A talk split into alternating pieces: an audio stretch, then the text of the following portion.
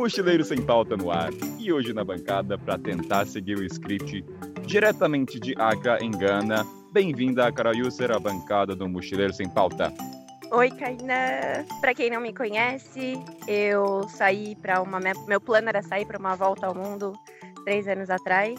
Acabei vindo parar em Gana e fiquei presa na África Ocidental desde então. E muito obrigada pelo convite. Estou muito empolgada para falar com vocês hoje. E diretamente de Rishikesh, seu Davi, bem-vindo à bancada. E aí, Kainan, é, eu sou Davi, mais conhecido como Cabeça para Baixo. Tô numa, no momento estou aqui em Rishikesh, na Índia. Eu saí para uma volta ao mundo. Estou feliz também de estar tá participando aqui para falar da África. E diretamente da Europa, em Tbilisi, capital da Geórgia. Bem-vindo novamente, seu Ricardo. Fala aí! então, quero antes de mais nada dizer que é um privilégio estar tá aqui. Obrigado, viu?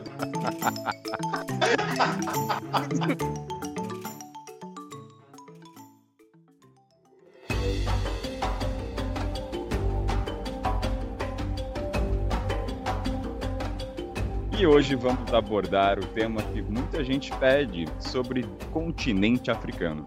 E como é a primeira vez que a gente vai falar sobre essas terras, a gente decidiu falar sobre os estereótipos que a galera tem e a gente vai tentar, sobre a nossa ótica, as nossas experiências individuais, mostrar o que aquilo é de fato real ou não. Davi, Ricardo e Carol, antes de começar a falar sobre estereótipos africanos, eu queria aqui colocar um exercício. Antes de todos nós aqui colocarmos o pé nas terras africanas, a gente tinha um estereótipo, seja ela baseada através da mídia, do que os amigos falavam. E eu queria saber de vocês, se eu encontrasse cada um e perguntasse o que viesse na cabeça de vocês se eu falasse África, porque eu falo por mim, antes de conhecer o continente, as primeiras imagens que vinham na minha cabeça era fome, miséria, tristeza, não era colorido e perigoso.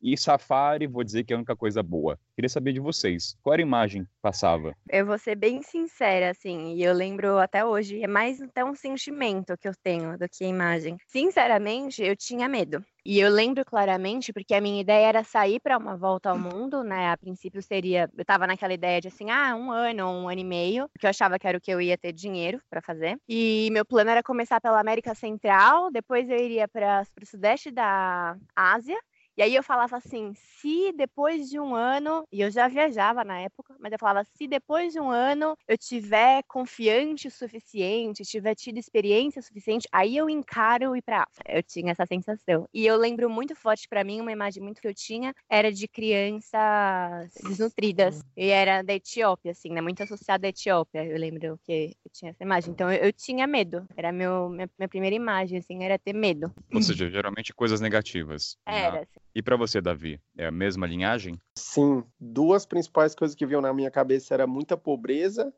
e também muito medo.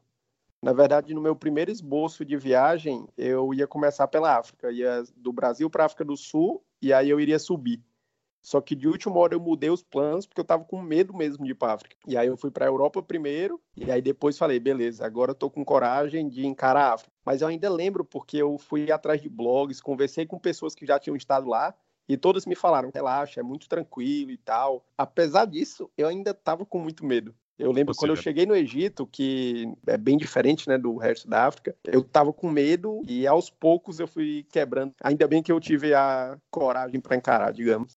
Eu acho que eu tinha mais uma curiosidade do que o medo. Mas, por outro lado, eu imaginava que ia ter muita dificuldade. Por... Eu estava esperando encontrar mais extremos, por uma questão de de baixa estrutura. E eu acho que o que me fez começar a volta ao mundo pela África, eu comecei da cidade do Cabo, né, para cruzar de ponta a ponta, foi meio que isso, assim, por, por eu achar que seria o mais difícil, assim, cara, então vamos lá, o que, que é mais difícil? Vamos fazer logo para eu já chegar com o pé na porta e provar para mim mesmo que eu podia. Sim, era, era meio que isso. E assim que eu comecei, eu acho que eu tinha um medo não pelo continente em si, mas por uma questão de eu estar tá navegando em algo completamente desconhecido. Essa pergunta, é. o exercício dela é para agora, depois de a viagem que tiver na África, vamos falar agora qual é a imagem que vem na cabeça de vocês, para mostrar para os ouvintes o como mudou você estando na África e ver que essas imagens que a gente, esses estereótipos que a gente tinha, se esvaeceu. E se bobear, nem safari passa pela cabeça de alguns. Como é que foi para você, Ricardo, depois de atravessar, qual é a imagem agora fixa quando alguém fala África no contexto geral?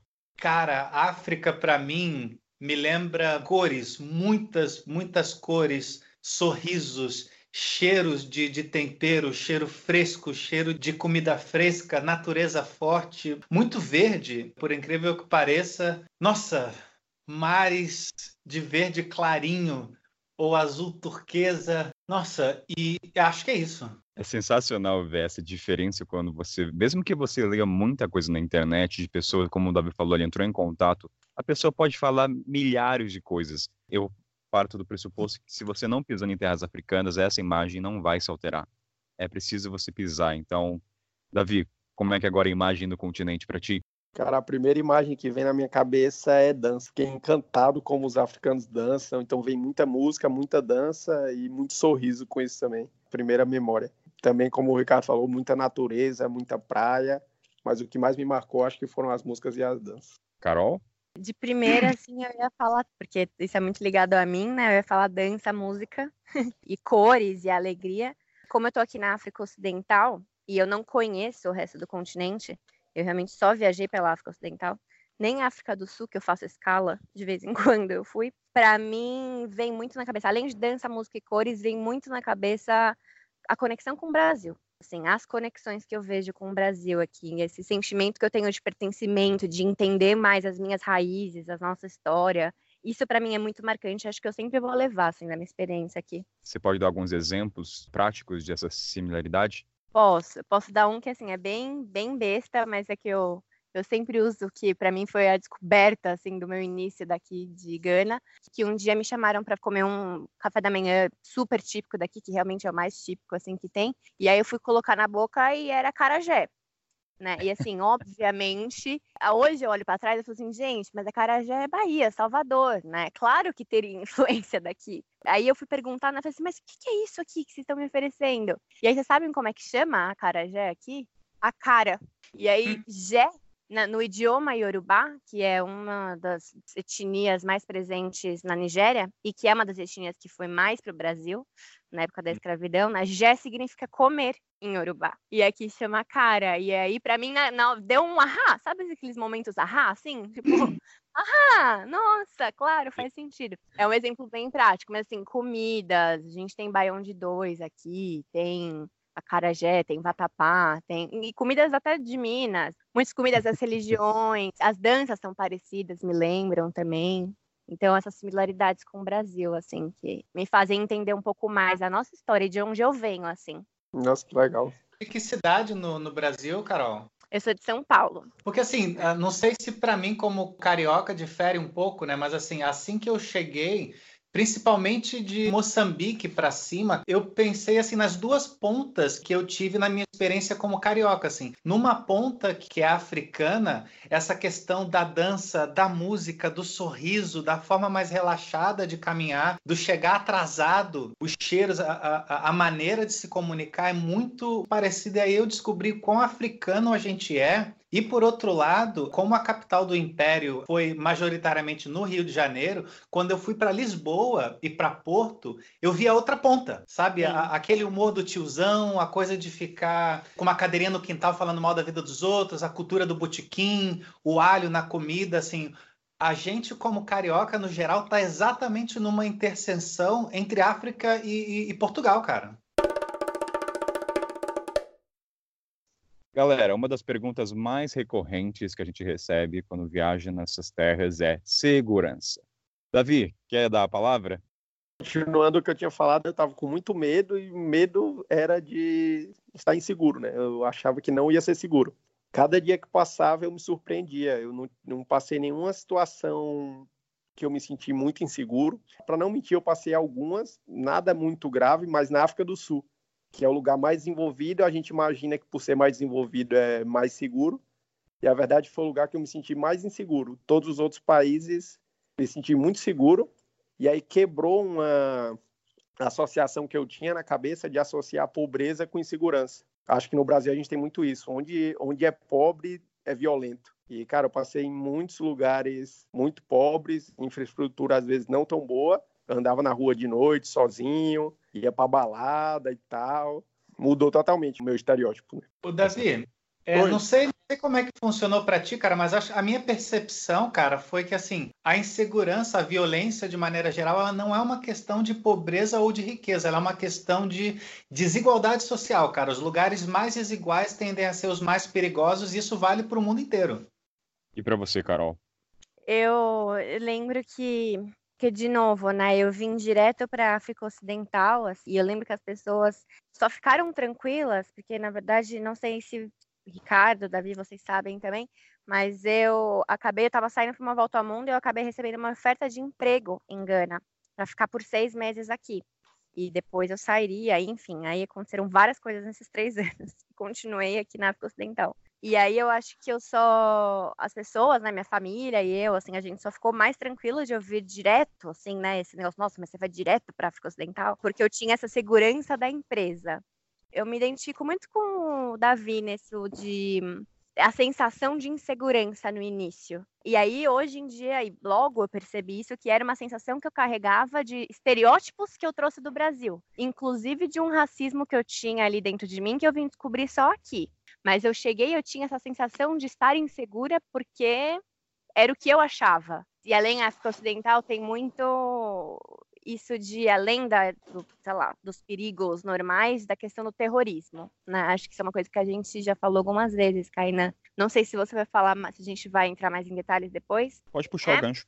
Pode. Vou puxar então. Eu acho que essa falta de informação cria essa sensação de medo. E aí eu comecei a perceber, por exemplo, que eu ia viajar para Burkina Faso e aí um ano antes tinha tido um atentado terrorista na capital da Burkina, Ouagadougou. E aí eu estava com essa sensação muito forte de medo. Eu já estava aqui fazia dois anos, estava na África Ocidental, mas eu tinha esse medo. E aí, assim, duas semanas antes tinha tido atentado em Paris, tinha tido um na Holanda também recentemente. E eu fiquei pensando, se eu tivesse que ir para a França ou para a Holanda, eu iria, mesmo tendo atentado uma semana antes da minha viagem para lá. E eu refleti muito assim sobre isso na época. E aí para mim acho que essa falta de referência que a gente tem, que a gente ouve falar sobre um atentado em Paris ou no aeroporto de Amsterdã ou não sei onde, mas acaba se perdendo essa informação em meio a tantas referências de coisas positivas, do que fazer, de pessoas que viajam. Tem tantas Instagramers, YouTubers e blogs, guias de viagem, informação ela, mesmo. Ela né? prevalece né? na mídia só 24 horas, depois ela esvarece.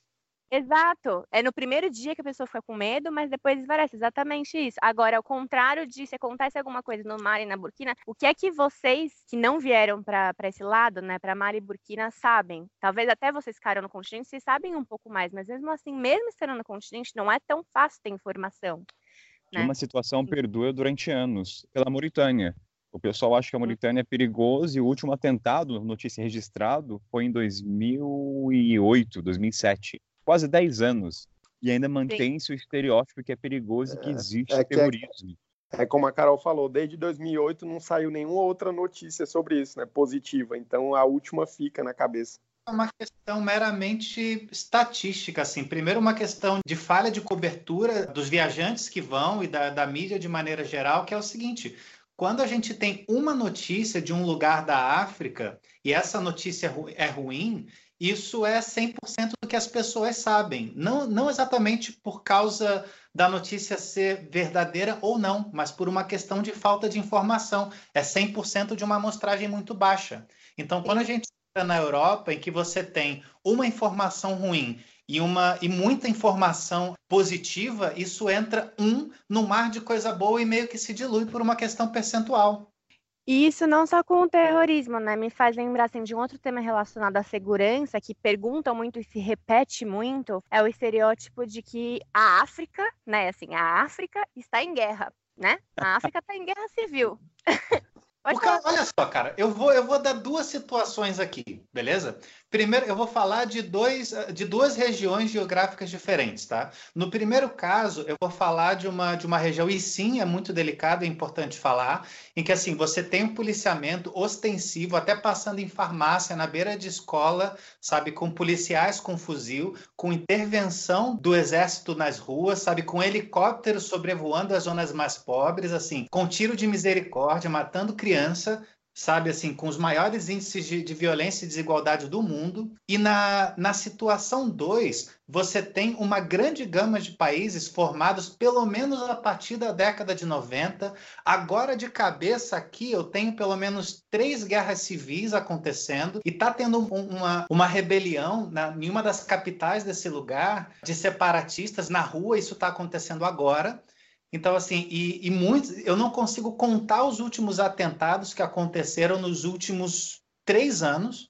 E olha, na primeira, no, no primeiro caso eu estou falando do Brasil, e no segundo caso eu estou falando da Europa. É. Então, assim, é muito fácil a gente construir a narrativa quando a gente escolhe os fatos. E a escolha dos fatos, quando a gente vai uh, ah, para esses lugares, é muito infeliz. É, é, a referência que se criou, né? E as pessoas, acho que justamente por ciclo, assim, eu não sei o que vem primeiro, né? Aquela história do ovo da galinha. Porque, assim, eh, se criou essas referências, aí por causa disso as pessoas não vêm, né? Porque tem esses medos, esses estereótipos, etc. Porque poucas pessoas vêm, não é gerado nova informação, novos conteúdos, ou então às vezes até vem, mas acaba reforçando essa imagem, seja por qual motivo for. E aí, porque as pessoas não vêm, não tem conteúdo, continua reforçando o estereótipo, então é um ciclo meio sem fim. E essa história da guerra civil, realmente, sim. Eu, eu, aqui, por exemplo, Gana é uma democracia desde os anos, desde o final da década de 80, assim como o Brasil, né? Exatamente o que você falou, assim como o Brasil. Não, pra gente é bem no finalzinho de 80, 8, 9, é, 90 ali. É, então, acho que é isso mesmo, assim, esse estereótipo das guerras civis, né? Eu recebo muita pergunta assim, nossa, mas o país está em guerra? E ouço muita gente por aí reforçando, falando que está visitando o país que está em guerra. Como diz Kainan, você tem uma frase sobre isso, né, que eu gosto, sempre fala. O Ricardo, no episódio que a gente gravou sobre, sobre a trajetória dele, fala uma coisa bem interessante, que é até que ponto você, num país do Sudão, vamos dar um exemplo, você é alvo ou não da guerra civil. Você é um turista ali. Então você não vai ser alvo, de, a não ser que você queira. A gente, uma vez a Carol, a gente fala bastante sobre isso em alguns países, se é perigoso ou não. É claro que existem, galera. A gente não vai ser hipócrita e dizer que não existem áreas perigosas. Existem. Só que também tem que pesquisar. Você não vai querer entrar numa região da Burkina Faso do Mali, onde tem uma concentração de grupos terroristas. Existem, sim. Então, cabe você pesquisar essa informação e não querer se dar uma de louca aventureira e querer atravessar. Também basta o bom senso. Aí, no caso, o estupro é ti, entende? Eu falo por mim. Responsabilidade, né, Kainan? Ah, bom você tem uma responsabilidade. É, tipo, o Sudão é, o Sudão é um dos países mais seguros. Está tendo uma guerra civil, a busca do poder, sim, existe. É perigoso? Não. A não ser que você queira levantar a bandeira, queimar ela, tacar fogo no meio da avenida principal.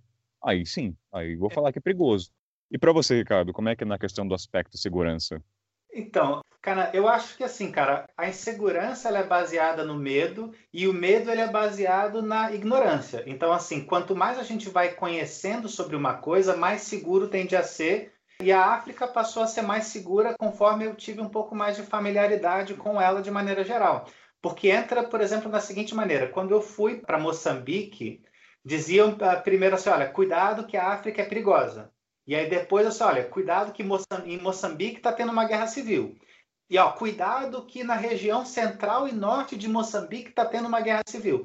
E quanto mais você se aproxima, mais precisas vão sendo as informações. E aí você descobre que tem, tinha isso há três anos, né? Você tinha focos de guerra em três partes de Moçambique. Mas assim, a minha experiência com segurança, assim, eu tenho que prender a minha bicicleta em outros continentes e nunca tive que prender a minha bicicleta na África, por exemplo. De eu poder ir nos mercados e deixar a minha bicicleta com GoPro, celular, com tudo. Assim, eu me sinto muito mais seguro uh, enquanto eu passo pela África do que em qualquer outro continente. Exatamente por essa questão da desigualdade, que por ser muito menos desigual, ainda que nivelado por baixo. Eu acho que o país mais inseguro que eu passei foi, por incrível que pareça, o mais rico da África, que é a África do Sul, que é justamente o mais desigual. Todos nós, quando a pessoa pergunta, eu falo Johannesburg, eu passo longe. Eu posso adicionar uma coisa sobre segurança rápida?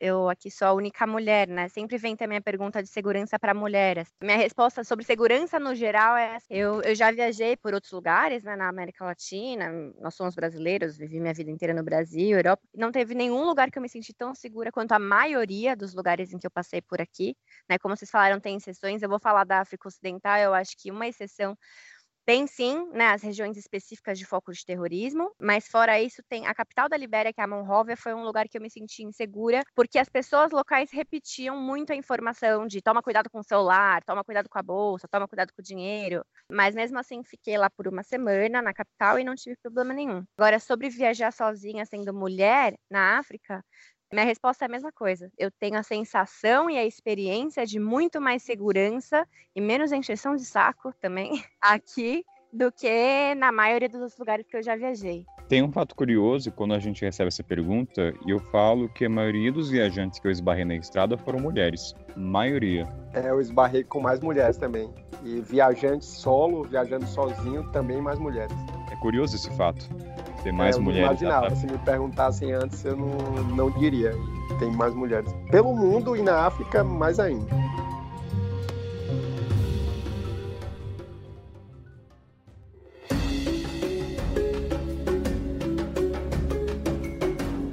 Carol, Davi e Ricardo, como é que é a questão dos vistos? A galera pergunta que pode ser difícil, se existe a corrupção entre os policiais, como é que é a obtenção? Vocês tiveram alguma dificuldade? Então, acho que isso varia muito de país para país, né? Eu desci do Egito até a África do Sul. Nos países que eu passei, eu fui Egito, Sudão, Etiópia, Quênia, Tanzânia, Malau, Zâmbia, Namíbia e África do Sul. De todos esses, o que eu precisei tirar o visto antecipado foi o do Sudão, que aí eu tirei no Cairo. Foi um pouco de burocracia, papelada e tal, mas em alguns dias saiu. E todos os outros eu tirei na fronteira mesmo. Eu, não, eu atravessei de ônibus todas essas fronteiras.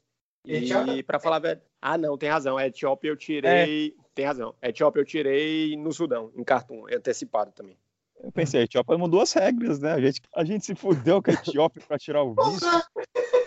Isso era uma coisa que eu ia comentar realmente, assim, que acho que é sempre importante, independente do lugar para onde vai viajar, né, na África ou não, mas eu sinto que a África está um pouco menos estabilizada com relação a esse tema, que é que muda bastante. Eu sinto, pelo menos aqui para a África Ocidental, que eu acompanho bem, assim, tem mudado, e principalmente, na verdade, porque eles estão facilitando.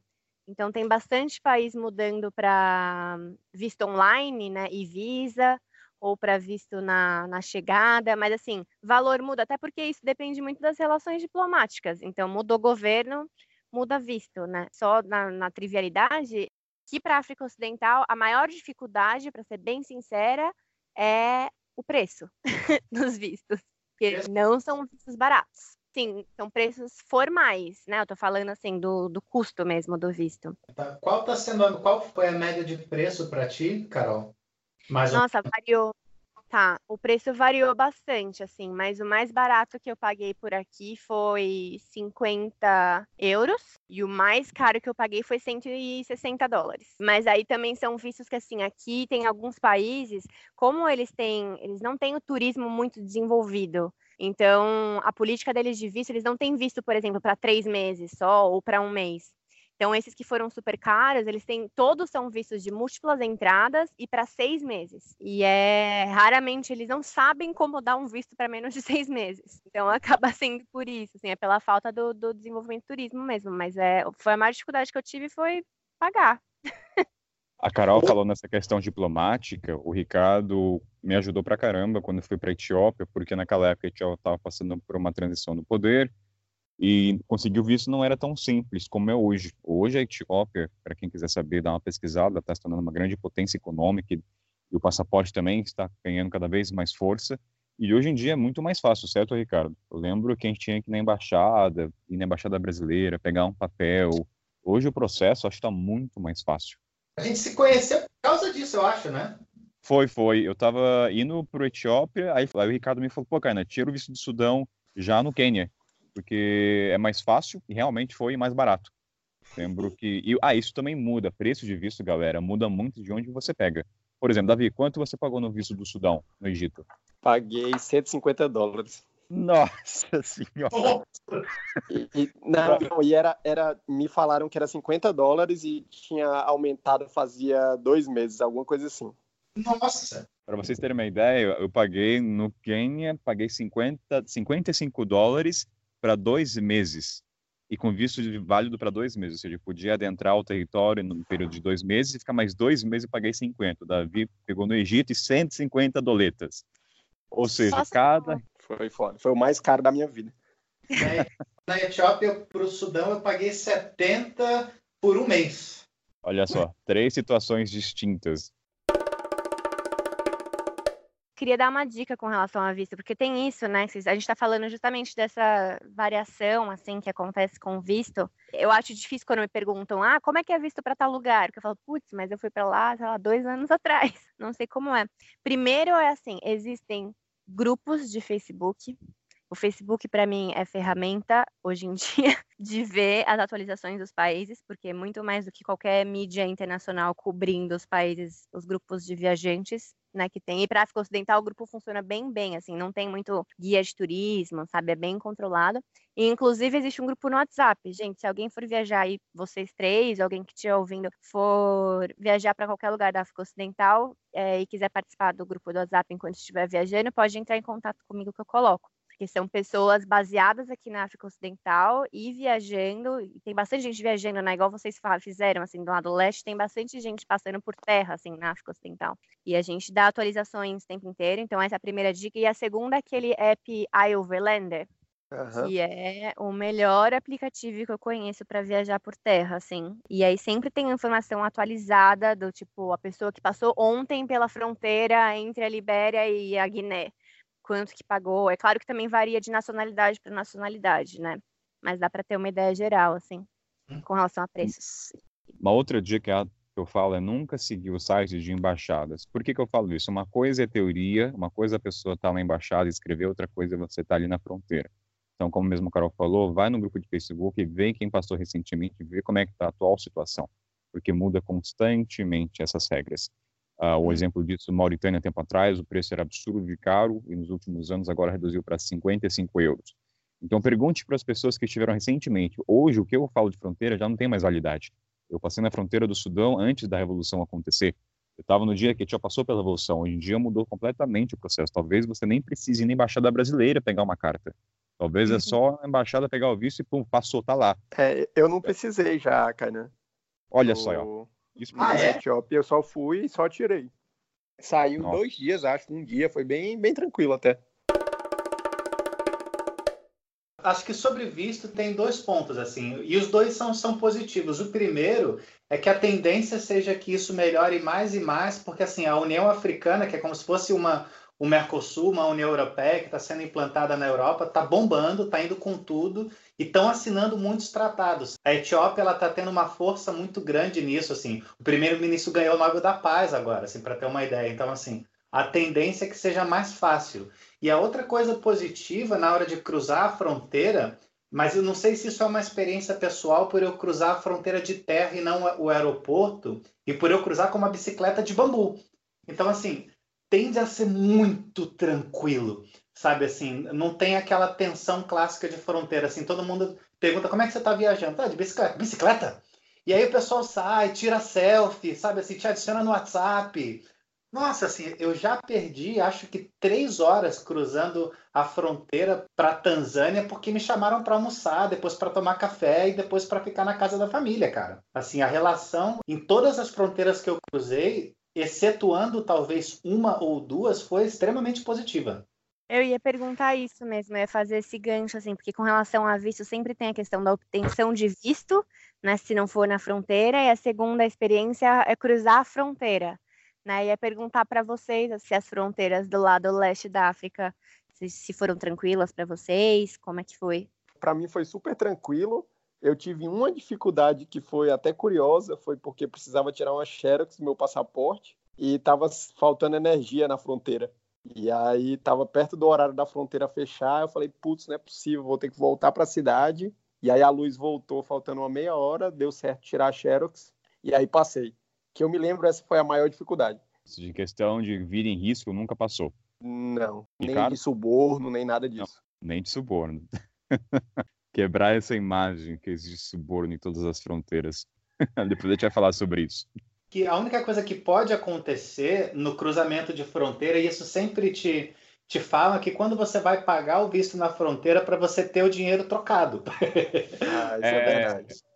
Trocado em dólar, isso é uma dica muito boa. E trocado em dólar. Porque assim, se fosse 55 dólares e você apresentar 60, amigo, vão falar que não tem esse troco e de repente você não vai ver esse troco.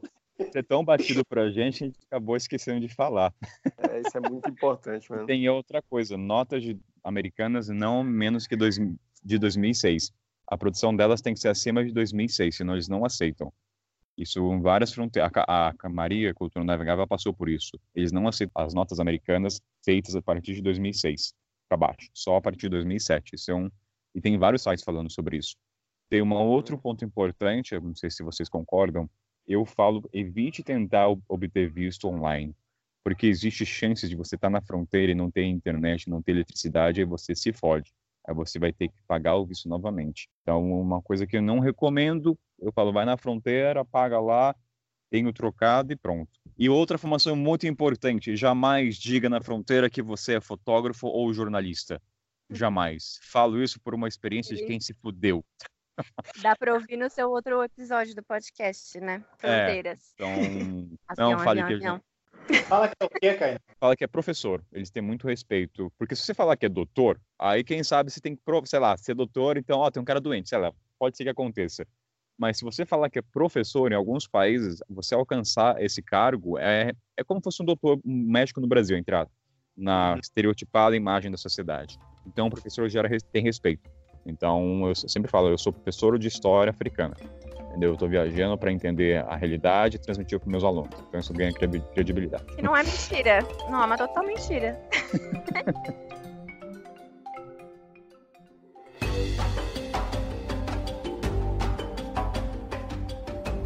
E Ricardo, em relação a você a questão de fronteira, passou por, por, algum problema?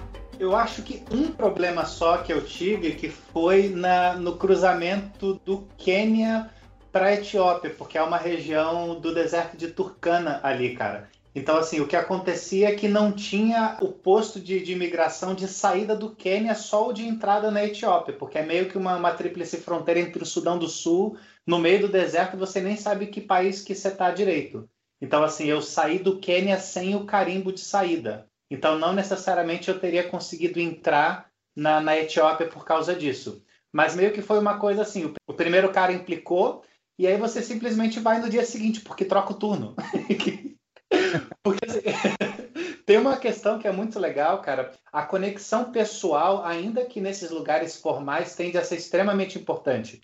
Então, assim, quando eu fui na primeira vez, era um cara de mal, que estava de mau humor. Na segunda, era um cara que estava mascando tipo uma, uma folha de coca de lá. E aí o cara me ofereceu, eu sentei para mascar a folha com ele. A gente ficou uns 30 minutos lá. E aí depois ele perguntou do meu visto, sabe? Como gostaram pessoalmente de mim, acabaram deixando eu passar também.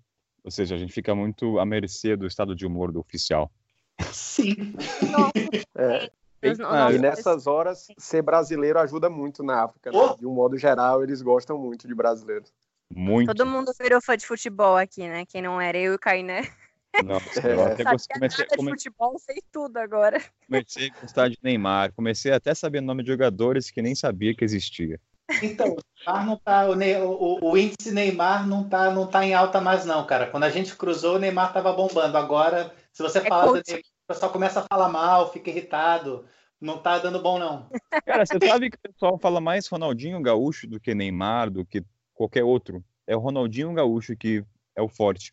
Eu não sei se porque a geração dele é com, com mais esbarro. É claro que a criançada fala aí nomes que nem eu sei que existe. Mas Ronaldinho Gaúcho é bem forte.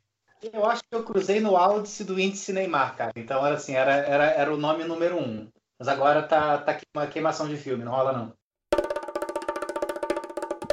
Galera, tem outra dica também para você que é fumante. Você fumar, eu sei que não traz benefício ao corpo, mas numa fronteira, rapaz, eu já vi muita gente assim, tira o cigarrinho, aí dá ali pro oficial como forma de compartilhar momentos, você ganha ponto positivo. Sempre tem uma carteira de cigarro, caso você fume, tá? Não vai querer comprar para não, não é isso. É caso você seja fumante, compartilhe. Nem vai virar fumante por causa disso, né? É. Fernando fazendo, é. vendendo em cigarro. Ô, ô Kainan, sobre a questão da corrupção, você falou do cigarro, eu lembrei, né? Assim, é, em alguns lugares isso pode sim acontecer, Por exemplo, na época que estava tendo a guerra civil em Moçambique, você tinha os soldados que assim que tinham salários de miséria que estavam controlando a passagem da região e eles te pediam dinheiro, pediam com muita insistência, sabe? E, e aí a melhor moeda de troca era cigarro. Ele tem um preço não calculado, então assim, era você ou dar, sei lá, 5 dólares ou você dá um, dois cigarros para o cara, ele ia ficar feliz do mesmo jeito, sabe? Então, uh, em alguns casos isso pode acontecer e um outro caso que pode acontecer também é com relação ao passaporte. O que recomendam é de você não dar o seu passaporte para nenhum policial, porque assim é, é bastante recorrente o caso de pegar o seu passaporte e meio que sequestram. Dizem que mandam para a delegacia e você tem que ir lá e pagar uma taxa administrativa do transporte disso. Então, o, o que me recomendaram era de você sempre ter uma, uma fotocópia ou uma fotocópia autenticada e é isso que você entrega. Mas quando você e... fala policial, é policial não de fronteira. Cara, aconteceu nos dois casos, assim, tanto no, no, no policial recém cruzando a fronteira, quanto policial de cidade mesmo. E Deixa assim, eu ver se eu entendi para os ouvintes. Quando o cara foi para a fronteira, ele tem que dar o passaporte para o oficial que está atrás ali onde faz todo o scan, todo o processo do carimbo, não é ah, isso? não, não. Da fronteira, o, do passaporte, você tem que apresentar o original. Isso sim, sim, desculpa. Nesse ah. caso, ah. eu estou falando. O, o, não, não, não nesse caso. Eu estou te falando quando um policial te aborda, ou logo após a fronteira, ou nas cidades de maneira geral, quando eles te abordam uh, pedindo o seu passaporte. O ideal é sempre entregar a cópia. É, isso é uma outra dica bem importante. Sempre tenha cópia do seu passaporte. É, outra que coisa que eu quase me ferrei por causa disso. E também oh. nessa linha de ter muitas fotos 3x4. Às vezes precisa também e não é tão fácil tirar. Uhum. De fronteira, respondendo esse negócio de propina, também né, era uma coisa que eu queria comentar. Existem países, sim, que nem alguém comentou, não sei se foi o Davi ou o Ricardo, que os policiais, de maneira geral, são muito mal pagos. E aí eles veem, sim, no viajante, de vez em quando, uma oportunidade de tentar ganhar a gorjeta, digamos assim, né? Vamos mudar o nome seria a gorjeta ali que eu estou dando para ele, para ele me ajudar com o visto que não é oficial. Eu passei por duas vezes, eu passei já por mais de 30 vezes em fronteira, saindo e chegando aqui na África Ocidental, e aí me pediram dinheiro duas vezes. Uma vez foi a fronteira entre o Senegal e, e a Gâmbia, é uma fronteira famosa com relação a. Você até me perguntou, né, Kainan, um tempo atrás. É, o pessoal fala que lá você tem que bater de frente, você tem que ter é, paciência. É, Exatamente isso que eu ia falar, porque assim, eu não paguei. Eles ficaram, aí, e, e, assim, a minha questão foi, eu estava, essa fronteira foi a única fronteira que eu passei com um europeu e eu passei com três ingleses em duas Land Rovers. 4x4. é, exato. Eu tô sendo bem específica aqui. Eu cheguei e eu fui a pessoa, porque eles foram pagar lá a taxa do carro, né, que eu não sabia fazer, e eu cheguei na imigração com quatro passaportes na mão, o meu e de três ingleses. e eles viram ah. os dois carros. E aí, olha, olha isso, aí eu vou dar um exemplo, eu sei que aqui não é, a gente tá tentando manter mais simples, né, mas acho que é um exemplo que ilustra, assim, bem. No que eu cheguei, veio um dos ingleses atrás, e aí o policial virou e falou assim: ah, sei lá, o, eles não precisavam pagar visto. Para inglês era free, para mim era 5 mil cefa, né? A moeda de lá. E aí ele virou para os ingleses e falou assim: ah, mas tem que pagar 10 mil. O cara nem questionou, o cara tirou da carteira e deu o dinheiro. Não questionou, não perguntou o que e simplesmente deu. E eu fiquei com aquela cara de tonta, né? De falando assim, por quê? E agora eu? E eu fiquei ali, fiquei 20 minutos, conversei sobre Neymar, conversei sobre a vida, sobre como era o Brasil, fui conver... e assim, não era que ele estava insistindo, ele, ele falou, foi muito sincero, ele falou assim, pô, mas ajuda a gente aí a comprar, a gente precisa de tinta, ele foi essa, ele falou, a gente precisa de tinta pro carimbeiro, eles precisavam comprar aquilo e aí foi conversando. Ele falou assim: não, tudo bem, vai. Eu já vi que você não vai ter dinheiro, não precisa me dar e pode ir. Não teve briga, ninguém ficou segurando o meu passaporte, não me levaram para nenhuma salinha. Ele só ficou ali vendo se não ia pagar. E a segunda experiência que eu tive foi de policial me pedir um presente. Eles usavam essa palavra, era, ainda um país que falava francês, eles falavam cadeau. Ah, você tem algum presente para mim? Eu falava, não. Ele, ah, então tá bom, tenha um bom dia. era assim. Então, acho que é importante eu... falar que vão pedir, é, pode ser que peçam. Eu, na minha experiência, nunca paguei e eu fico bem brava, na verdade, com o viajante que paga. Não sei se vocês já pagaram, mas eu fico brava porque é viajante que paga que mantém essa cultura também. Essa questão da corrupção em fronteira, a primeira coisa é você bater de frente. Tem viajante, o próprio Guilherme, o Sair por ele, já comentou que ele teve fronteiras que ele cedeu de pagar, porque até comentou posso estar enganado, mas ele falou que se ele não pagasse, o polícia falou, o que, o que aconteceria se aparecesse cocaína na sua mochila? Então, assim, você tem que bater de frente e ver até onde vai, entendeu? Dê o seu melhor. Relute, não entregue de primeira, porque realmente tem, tem situações que eu acho que você não vai conseguir passar. Uhum. Entende? A gente não está dizendo que todas você consegue driblar, mas não deu dinheiro de mão beijada, não é? No Senegal mesmo, com o Marcão, o cara fala, ah, cadê seu visto? Ele já jogou maduro, jogou ali a manga para ver se a gente pegava. Não, a gente não precisa de visto.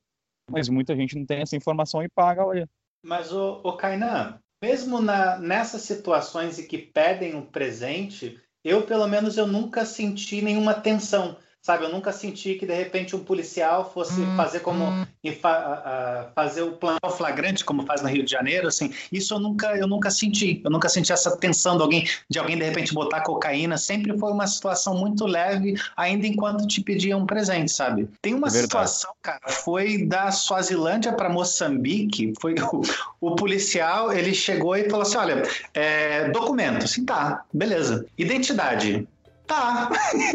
e aí ele pediu depois para abrir as minhas bolsas. Cara, eu, eu, viajo, eu tenho 50 quilos de bagagem na bicicleta, sabe? E aí ele falou que ia demorar umas duas horas, de repente três, mas que a gente podia negociar. aí eu pensei, velho, eu tenho comida para três dias, água para dois, eu tenho barraca, um livro para ler, café. Pessoal, velho, toma teu tempo aí, fica à vontade. e aí fiquei lendo meu livro lá e aí meio que o cara desistiu e falou assim: tá, tá, vai, vai, vai, vai. E aí eu falei assim: não, peraí, cara, eu acabei de fazer meu café e aí passei um café para ele também. Você, você aceita um café? E aí a gente ficou, assim, tomando café junto. Esse cara me adicionou no WhatsApp e a gente é amigo até hoje.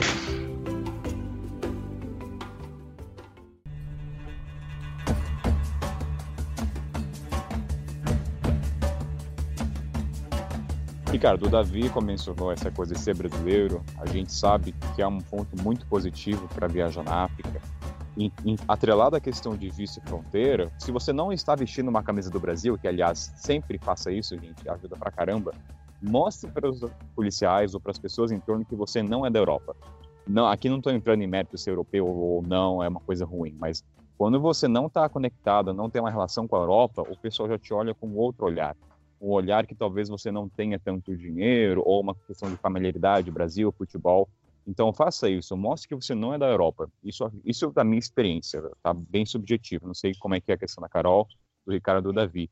É, para mim é igual, a mesma coisa. Até porque, é, de novo, né? É, é, é, que eu estou generalizando, mas não quero generalizar, mas eu sei que acontece muito, sim, de europeus em vários contextos diferentes, de pagarem, sim. Têm o dinheiro e pagam, né? Mas é isso, assim, eu, eu concordo, assim, só para. Porque acho que a gente falou muito sobre os cuidados, né? Que eu acho que é importante falar, passar as dicas, mas eu concordo muito com o Ricardo, assim, as minhas experiências de fronteiras, eu acho que daria para escrever um livro muito legal, só com histórias incríveis de fronteira. Assim, toda vez que eu ia cruzar a fronteira, eu fico empolgada, na verdade. Conheço muita gente, ainda mais que eu sempre eu viajo de transporte público, não público, né, mas local, assim, compartilhado, táxi compartilhado, van. E aí eu sempre conheço um monte de gente, a gente conversa, um ajuda o outro. Acho que tem muito, não sei se para África lá do, do lado leste que vocês viajaram se é a mesma coisa, mas eu imagino que sim. Que tem muita pessoa, as pessoas, né, vocês perguntaram qual é a imagem da África, a gente esqueceu de falar pessoas, né? Para mim, assim, a, a amizade, a, a empatia, a simpatia das pessoas é muito grande. E aí, fronteira, para mim, são essas histórias, assim, sempre de gente ajudando, seja onde, porque às vezes não é tão claro, né? Por aqui, assim, às vezes você não sabe que casinha que você tem que entrar para ir colocar estampa, ou, a estampa não, o carimbo. Então, eu, eu tive experiências muito legais de fronteiras. Há uma dica extra que acho que é importante falar para os lados daqui é horário. As fronteiras, várias delas fecham à noite, depois das seis e algumas delas ainda são um pouco remotas. É, não, algumas é de capital para capital, mas algumas são remotas, então às vezes tem problema com o transporte, assim, problema eu digo, né? Você vai pegar um transporte assim, por mais quatro horas. Então eu sempre tento cruzar, assim, dormir na cidade mais próxima da fronteira e cruzar de manhã.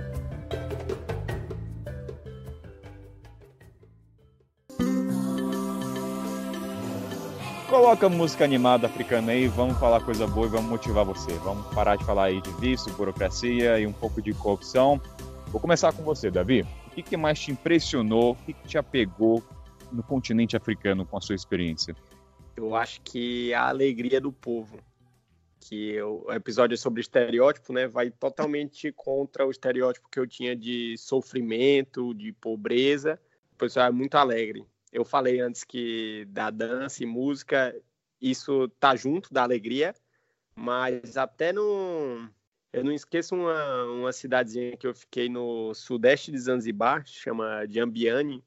Cara, eu fiquei um, uns 10 dias lá e era muito tranquila, e a galera na rua ia jogar um, um joguinho que é tipo uma sinuca de tabuleiro, um peteleco.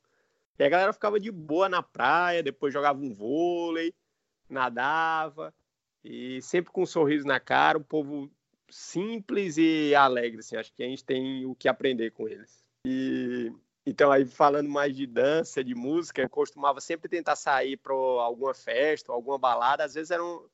Na maioria das vezes eu ia em lugares bem locais, assim, que eu era o único estrangeiro. E aí no Quênia eu estava com uma amiga minha, uma brasileira também, a Maria Fernanda. E aí ela conheceu um cara que é um artista, um cantor e dançarino e produtor. Ele não é famoso ainda.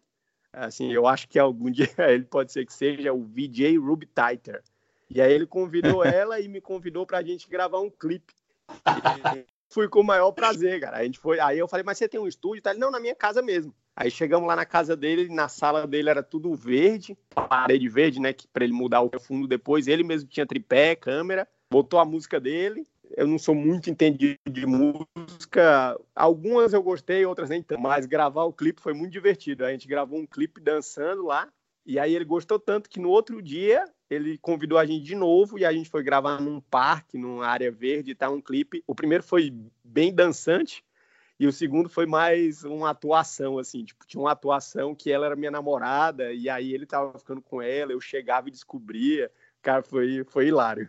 O VJ Ruby Bem cafetão, o clipe. Era bem cafetão. Bem cafetão, é bem, é bem cafetão, com as roupas dele. Aí a gente gravava um take, ele falava: peraí, peraí, vamos trocar de roupa. Aí ia lá no quarto, trocava de roupa vários acessórios e tal.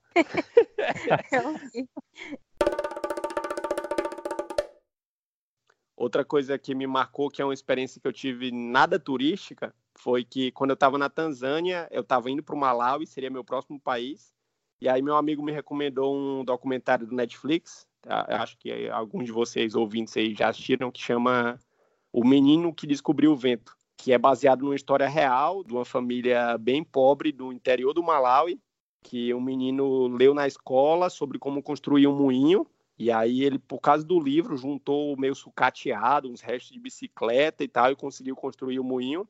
E aí, com a energia que o moinho gerava, ele ajudou na, na plantação lá da família dele, que estava passando por uma, um período de seca e tal. É uma história assim fantástica. Tem o livro e tem o filme no Netflix. E aí eu tentei pesquisar a respeito e tudo que eu sabia era o estado que o menino veio. Eu falei, cara, eu vou tentar ir lá. Não era muito longe da capital. Aí eu peguei um ônibus para esse estado. Cheguei lá na principal cidade do estado e perguntei pela história. E eu achei que essa história seria muito famosa lá, né? E curiosamente não, algumas pessoas lá não conhecem. Aí eu falei com uma moça de uma pousada, ela falou: Não, não, eu já ouvi falar essa história, peraí que meu primo sabe. Aí ligou pro primo dela, e o primo dela ficou. E esse essa cidade acho que é tipo, pouquíssimo visitada, sabe? Alguns lugares, principalmente ao redor do Lago Malawi, são bem turísticos, com vários estrangeiros, principalmente europeus, mas esse lugar não. Então, era uma surpresa para as pessoas que eu estava lá, atrás dessa história desse menino, né? E aí, primo da mulher da pousada falou: não, eu sei onde eles moram, não é muito longe daqui, vamos lá. Aí a gente pegou uma, uma van compartilhada daquelas, lotada. Isso a gente pode falar, se for falar de transporte, é, é incrível as vans africanas. É tipo coração de mãe. Tá lotado e sempre cabe mais dois, mais tá três, umas galinhas. Aí eu peguei essa van lotada, descemos num vilarejo, assim, no meio do nada, e pegamos uma moto Aí passamos pela escola, que no filme mostra também, a escola lá, ficaram tudo olhando, e aí vai no meio das plantações, cheguei lá na casa dele, aí fui recebido pelo primo dele e pela irmã dele. É uma irmã mais nova. No filme só tem uma irmã mais velha, mas na, o filme é baseado em fatos reais, mas não é totalmente verdade, né? São seis irmãos, na verdade. No filme acho que só mostra dois e um bebezinho. E aí eu conheci um, uma irmã que não estava no filme. E aí eles me mostraram a, a, a casa, Ele, na verdade, construiu três moinhos. O terceiro está de pé. O primeiro, que é mostrado no filme, está lá meio sucateado, mas está lá, existe o lendário. E aí, nossa, foi muito legal, né? Aí, na hora de voltar, a gente não achou o cara da moto e ele não estava atendendo. Aí parou um carro e falou: oh, tô indo lá pro vilarejo, vocês querem carona? Aí a gente entrou. Aí no meio do caminho, conversando, eu, o, esse cara que me levou, o primo da mulher do rosto, conversando em inglês e ele conversando com o cara em Tichel, né, na língua deles. E aí ele falou: Ah, Davi, você não acredita, esse aqui é o pai do William.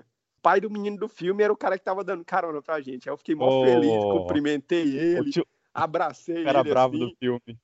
É, exatamente. E ele é bravo na vida real também.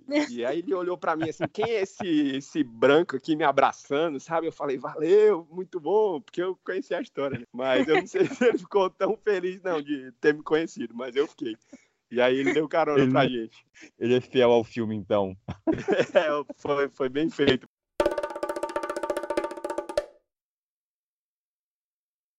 Ricardo, quer falar? Sobre o quê? Histórias, histórias bonitas para motivar as pessoas. Eu quero, eu quero que escorra uma lágrima aqui dos meus olhos. Cara, eu acho que quando eu penso em África ou do que eu conheci da África, eu sempre tenho duas palavras. Assim, a primeira que é imperdível e a segunda que é intenso. Porque quando eu penso, as minhas memórias mais profundas da África, elas são de mudar a vida. Quando eu viajo, por exemplo, pela Europa, eu tenho coisas que são legais, mas assim, para mudar a sua maneira de ver o mundo, enxergar as pessoas, repensar os seus conceitos, isso a África te dá com uma intensidade muito grande você tem uma realidade que não dá para você ignorar. A realidade bate no teu peito e não é de uma maneira ruim, é de uma maneira linda. As pessoas vão te abordar querendo te dar muito mais do que querendo ter coisas de você. Eu acho que as noites do deserto do Saara, elas têm mais pontos brancos de estrela do que ponto do que ponto negro. Sabe? É como se você pegasse um monte de areia de praia e botasse numa, numa mesa numa mesa preta e assim é o céu. É de você chorar. A hospitalidade sudanesa, eu nunca tive que acampar no Sudão. As pessoas disputam para ver aonde você vai dormir. Eu não tinha que comprar comida. Eu engordei cruzando cruzando esse deserto. Cara, você tem uma, uma Etiópia que é o único país que nunca foi colonizado. Então tem uma identidade intocada. Sabe, você tem lá um idioma próprio, comida própria, uma religião ortodoxa que foi fundada pela rainha de Sabá e Salomão, direto da fonte. Sabe, você tem, uh, cara, um Quênia com uma intensidade, com uma música espetacular. O jazz africano é de uma coisa que você, você tem vontade de chorar, sabe? Você tem os mares de Zanzibar e de Moçambique, que são esses lugares, sabe, tipo Maldivas, que você tem que paraíso de lua de mel e de Instagram. Você tem lá, você tem uma Suazilândia que nossa, te dá uma, uma intensidade com uma, com uma estabilidade com tudo que você encontra no mundo no mundo ocidentalizado, só que de, com uma identidade própria. Assim, cara, eu posso ficar dias falando. Os meus melhores amigos de viagem são da minha viagem da África, sabe? É, eu posso dizer com certeza que existe um, um antes e depois se você fez a África, se você se abriu para o que a África quer te oferecer. Porque se você ficar buscando o que você espera, não vai chegar. Vai chegar uma coisa completamente nova e essa coisa completamente nova vai ser inesquecível, imperdível e intensa. Com certeza. Agora tá escorrendo uma lágrima aqui. Vou até colocar uma trilha bonita. Tem uma trilha de fundo aqui bonita para você, tá bom, Ricardo? Essa vai ser especialmente para você. Tá vendo, galera? Isso aqui não é só visto e burocracia. A gente motiva as pessoas. A gente tá tentando seguir o roteiro. Tá indo, tá indo, tá indo. Obrigado pelas palavras, Ricardo. Você me comoveu. Pera aí, gente. Cai, caiu um cisco no olho aqui, desculpa. Tá, tá.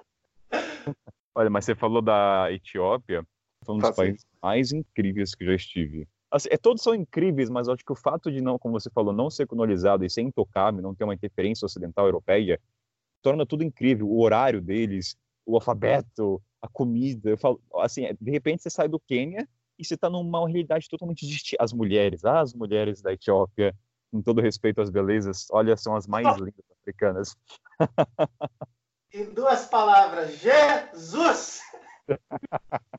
Mas Senegal Ó, Senegal, vou te falar, eu comentei com a Carol, o pessoal aqui em questão de físico, os homens e as mulheres, misericórdia.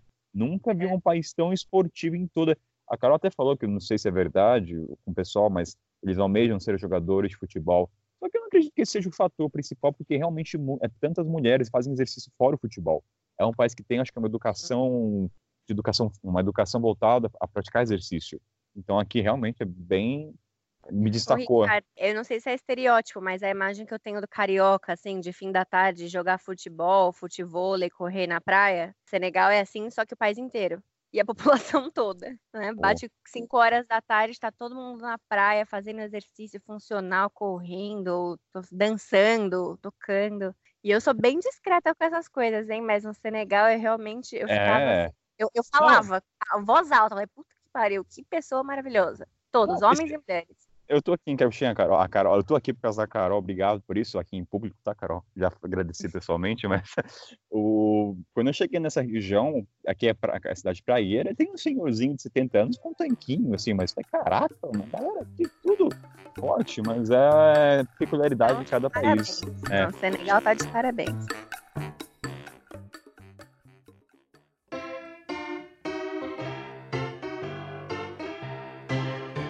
Agora uma curiosidade no, na Etiópia pro Davi e Ricardo. Vocês nunca se fuderam por causa do horário?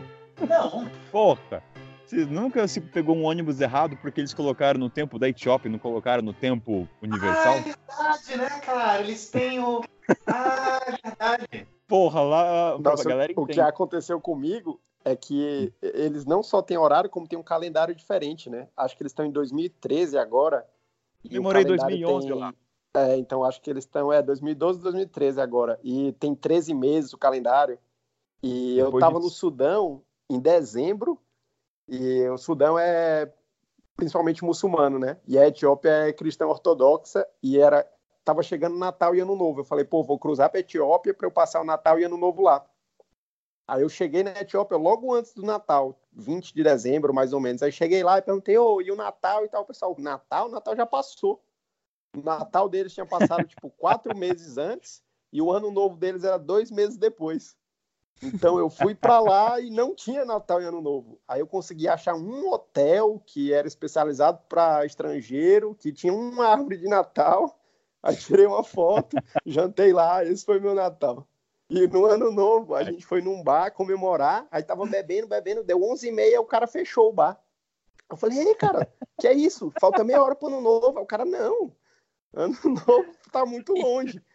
Aí eu não acredito. Aí faltando 20 minutos, estava eu e uma galera na rua procurando algum lugar para a gente poder brindar o ano novo. Aí achamos um bar aberto, brindamos. Todos os etíopes olharam muito esquisito pra gente, tipo, cara, o que, é que esses caras estão gritando? E aí depois a gente foi embora. Tem outro ponto também que é o Swahili Time, né? Nossa, isso aí dá até preguiça de pensar. Já tô com preguiça. Não, não é, não é tão difícil, não, cara. Ah, porque rola o seguinte: ah, como o tempo ah, é simplesmente uma maneira de mensurar, e você vai mensurar de acordo com o que é prático para você, como eles estão próximo dessa região do Equador, a região do Swahili, principalmente Quênia e Tanzânia, acontece o seguinte: ao invés de contar a hora 1 após meia-noite, eles contam a partir de quando eles acordam para o campo, que é às seis da manhã. Então, ah, sim, sim. é seis da manhã para gente. Então você pega e subtrai seis, né? Mas para a rotina deles funciona muito melhor, assim. Eles contam a partir de quando eles começam. Sim, é bem. É por isso que eu perguntei se alguém de vocês se fudeu com horário. Eu já perdi um ônibus por causa disso. Eles colocaram um horário no, na Etiópia, da Etiópia, eu cheguei lá, mas peraí, já foi o ônibus. Aí eu aprendi da pior maneira. Então, você que vai para a Etiópia, toma cuidado, porque a questão do calendário tem uma grande diferença da Etiópia para outros países como Israel China em questão de calendários religiosos. Na Etiópia é o oficial, lá é 2013 mesmo, lá no, no banco 2013. Tudo é baseado nesse calendário, então não é um calendário religioso. O que torna a Etiópia um país muito incrível, mas aí vai ter um episódio só sobre a Etiópia, falar do povo, a música da Etiópia é linda, né? Ah, meu Deus. A, a comida, então. Mas não vamos fugir da pauta, galera, senão a gente todo, vai se perder todo aqui. Calendário, todo calendário é religioso, cara. O nosso também. É, tá bom, tá bom, é verdade. Nossa, eu fiquei aqui pensando enquanto vocês estavam falando sobre todas as experiências de vocês lá do outro lado. Preciso defender um pouco a África Ocidental, né? Trazer mais gente aqui para. E depende. É, é, todo mundo junto, todo mundo tá dando as mãos. Não precisa mas dividir. Eu, eu... Entre a gente, aqui a gente não divide. Mas a gente vai ter episódio só da África Ocidental, na África Subsaariana, vai ter não, todas essas divisões. Não divido, na verdade, eu tô aqui, eu, eu, eu, eu estou numa uma pegadinha, porque eu morro de vontade, né, de conhecer todos esses países que vocês falam também. Mas eu tenho um apego com aqui que, enfim, não consigo sair daqui. Mas por que esse é... apego? O que, que é? Para mim é, eu tenho um senso de pertencimento que eu não sei explicar, mas é uma coisa bem profunda que é bem particular. Mas eu acho que eu tenho uma questão também do desconhecido que me puxa muito. Assim, eu sou muito motivada pelo desconhecido, pelo novo, pelo onde não tem informação aonde eu quero ir, assim, sabe? E, e aí isso me mantém aqui, que cada vez que eu tô indo, aquilo que a gente falou no comecinho, né, de é uma questão de profundidade, assim, de começa a conhecer, você quer saber mais e mais e mais. Mas tem muitas experiências aqui também. Eu tô pensando, e são três anos, né? Só de África Ocidental, que é uma região bem tenta menor. Trazer um, tenta trazer uma experiência na prática para os ouvintes. Vamos sair desse Vou... campo teórico de coisa bonita? Não, vou, vou trazer. É, eu estava justamente tentando lembrar que, para mim, as experiências, a primeira coisa é, a, as minhas melhores experiências foram, e eu aprendi isso viajando, que é dizer sim, tipo, aceitar o que aparece. Então, aceitar a pessoa que passa de moto e fala, você quer uma carona? E, e ir na carona sem saber para onde eu ia. E aí nessa assim, eu tive uma experiência muito legal que foi, não sei, acho que nem você sabe, Kainé, a gente conversa bastante, né? Que eu fui para uma escola de bruxas. Opa, é, manda. Opa, é, aí sim. Aí sim, na manda. Costa do Marfim. As pessoas perguntam, né? Eu sei que a gente não vai entrar nessa, nessa pauta, mas assim, a diferença entre os países, e para mim é muita diferença entre etnias. Eu cruzo fronteira, às vezes é a mesma etnia, parece que eu tô no mesmo país. Aqui nessa região tem uma etnia que é a etnia Cup, e aí eles têm um conselho de anciões e tem uma líder espiritual, uma feiticeira, que uma bruxa mesmo. Uhum. Todos esses conselhos têm essa mulher, pode ser menina, enfim, mas é sempre o feminino. Só uma dúvida, essa bruxa, ela é temida ou ela é bem vista aos olhos do povo? Culturalmente, ela era bem-vinda. Tem mudado bastante com a introdução das religiões ocidentais, do cristianismo. Os missionários? É, é, é uma caça às bruxas, é uma inquisição nos tempos modernos, tá? Que tá acontecendo por aqui. Oxe. É, é, tem bastante. Inclusive, vou recomendar, tem um artigo, não, não vou achar agora, mas falam, se vocês procurarem, tem um artigo justamente falando sobre os campos. Existem campos de refúgio de bruxas em Gana, porque elas estão sendo atacadas em algumas cidades por causa do cristianismo, e aí elas estão se isolando em campos. E tem um filme muito legal do Zimbábue, que chama Eu Não Sou Bruxa. Eu acho que tá no Netflix também. É um, um, filme recente que tá ganhando vários prêmios por aí. E aí eu tava na Costa do Marfim, recebi um convite para ir lá para uma cidade, fui para essa tal cidade. E aí a pessoa falou que ia ter um, um ritual de bruxas naquele dia, de feiticeiras, né? Eles usam, em francês eles usam a palavra feiticeira. Vamos lá ver esse ritual, né? E aí caí numa escola de bruxas, é um internato mesmo. Tinha duas meninas que estavam se formando naquele dia como bruxas. E aí tem todo um ritual de incorporação de espírito, né? Elas se preparam para incorporar o espírito, tem que passar cal é, para se neutralizar, se limpar né, das, das forças humanas. E aí fizeram ritual de incorporação, tem estágios mesmo, era como se fosse uma avaliação se elas conseguiam incorporar ou não, se depois elas conseguiam traduzir ou não. E depois disso eles me levaram para elas, né, porque eram só mulheres. E é, uma das meninas que estava lá, ela estava há 15 anos nessa escola. A família mandou ela quando ela tinha 3 anos de idade para fazer a formação como bruxa. E aí ela tinha 18 anos, estava agora completando a formação e ia voltar para a cidade dela para exercer a, a, função de bruxa na cidade dela. E aí eles me mandaram para uma salinha e fizeram o meu próprio atendimento. Só que tinha uma questão comigo que é que eu ia embora no dia seguinte. E aí normalmente foi o que aconteceu. Ela fez o atendimento, leu lá, viu que, que os espíritos queriam se comunicar comigo e tudo mais, mas eles pediram oferendas. Eu é... quero saber o que os espíritos falaram com você. ah, segredo. É muito pessoal. e aí, então, e aí eu não paguei a oferenda.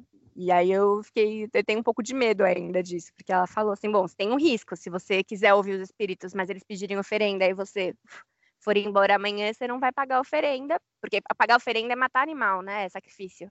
Ir lá para comprar cinco cabras, sacrificar a cabra e jogar e etc. E não fiz. Não sei se você está devendo até hoje. Aí Tô devendo até hoje, então por isso que é melhor eu não contar o que, que os espíritos falaram, entendeu? Porque Olha. vai que eles bravos comigo. Mas é, é bem legal. E a única cabras que você tinha que pagar, Carol? É, no meu caso era com cabra e galinha. Era, e, tipo, que, mas, e você cabra... tinha que matar também ou eles matavam? Não, não, não, não, eu não precisava. É essa experiência que você tem, né? Eu não, não tive. não, o meu era só assim, eu tinha que garantir que as cabras iam estar ali, sabe? E eu tenho uma outra experiência também que, com cabra e com galinha. Eu que acho que essa é engraçada, mas assim, não é muito de viajante, tá? Depois, não sei, mas aqui acho que ela é, é, foi muito legal. Que eu trabalhei por um tempo, se engana, como gerente de projeto. E aí eu tava fazendo. Mas isso pode acontecer, inclusive, com pessoas que estejam voluntariando, com questão de construção aqui na África Ocidental. A gente ia construir um, um, um galpão e aí o chefe da comunidade, eu fui comunicar o chefe da cidade que a gente ia começar a construir, e o chefe da comunidade falou assim: não, não, não, mas espera lá, é, a gente não pode construir ainda, porque a gente tem que pedir a bênção dos ancestrais, porque a terra pertence aos ancestrais, né? Falou, não, tudo bem, pode ir lá, quem sou eu para negar os ancestrais, né? Vamos, vamos, por favor, pedir a bênção para os ancestrais. Daí, de novo, ele falou assim: ah, mas para pedir as bênçãos ancestrais, vocês precisam me dar dinheiro. É um dinheiro caro, assim, tipo, 3 mil reais. E era para isso, era para comprar 10 cabras, 20 galinhas, é, não sei quantos de vinho. E eu era gerente do projeto, né? E eu tinha um, uma pessoa que estava me financiando nesse projeto. E eu tinha que declarar isso. Como é que eu ia colocar no meu orçamento ali, declarar é, pagamento para os ancestrais ou 30 cabras e 20 galinhas para justificar na contribuição? Né? Eu fiquei para sempre assim, eu coloquei miscelâneas, gastos miscelâneos. Tudo aqui desse lado é pagamento com cabra e galinha. Posso fazer só um parêntese? Vai. Não, é só porque entra nessa questão de sacrifício, porque eu fico bastante preocupado de gerar essa questão de, ah, meu Deus, os africanos sacrificando animais. Amiguinho, só para te falar, o peru de Natal, ação de graças é sacrifício animal para fins religiosos também. Então, assim, não vamos usar dois pesos e duas medidas, beleza? Seguindo, só, só isso para botar.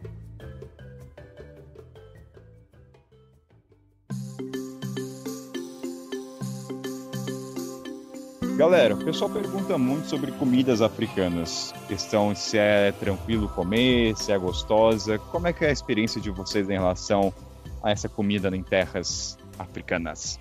Davi? Eu não, não tenho muito problema com comida, assim, eu como o que tem, e aí eu me acostumei. É, a comida variava muito de país para país, né? É difícil falar de comida africana. Tem o, o gali, acho que isso eles comem em vários países. Sim. Como eu explico, hein, Kainan, o que é o gali? É tipo uma, uma polenta de milho. Polenta, né? Vamos dizer assim. Você pega com a mão, faz tipo um bolinho, e aí você pega com um tempero, com é, salsa, é, molho ou pedaços de vegetais.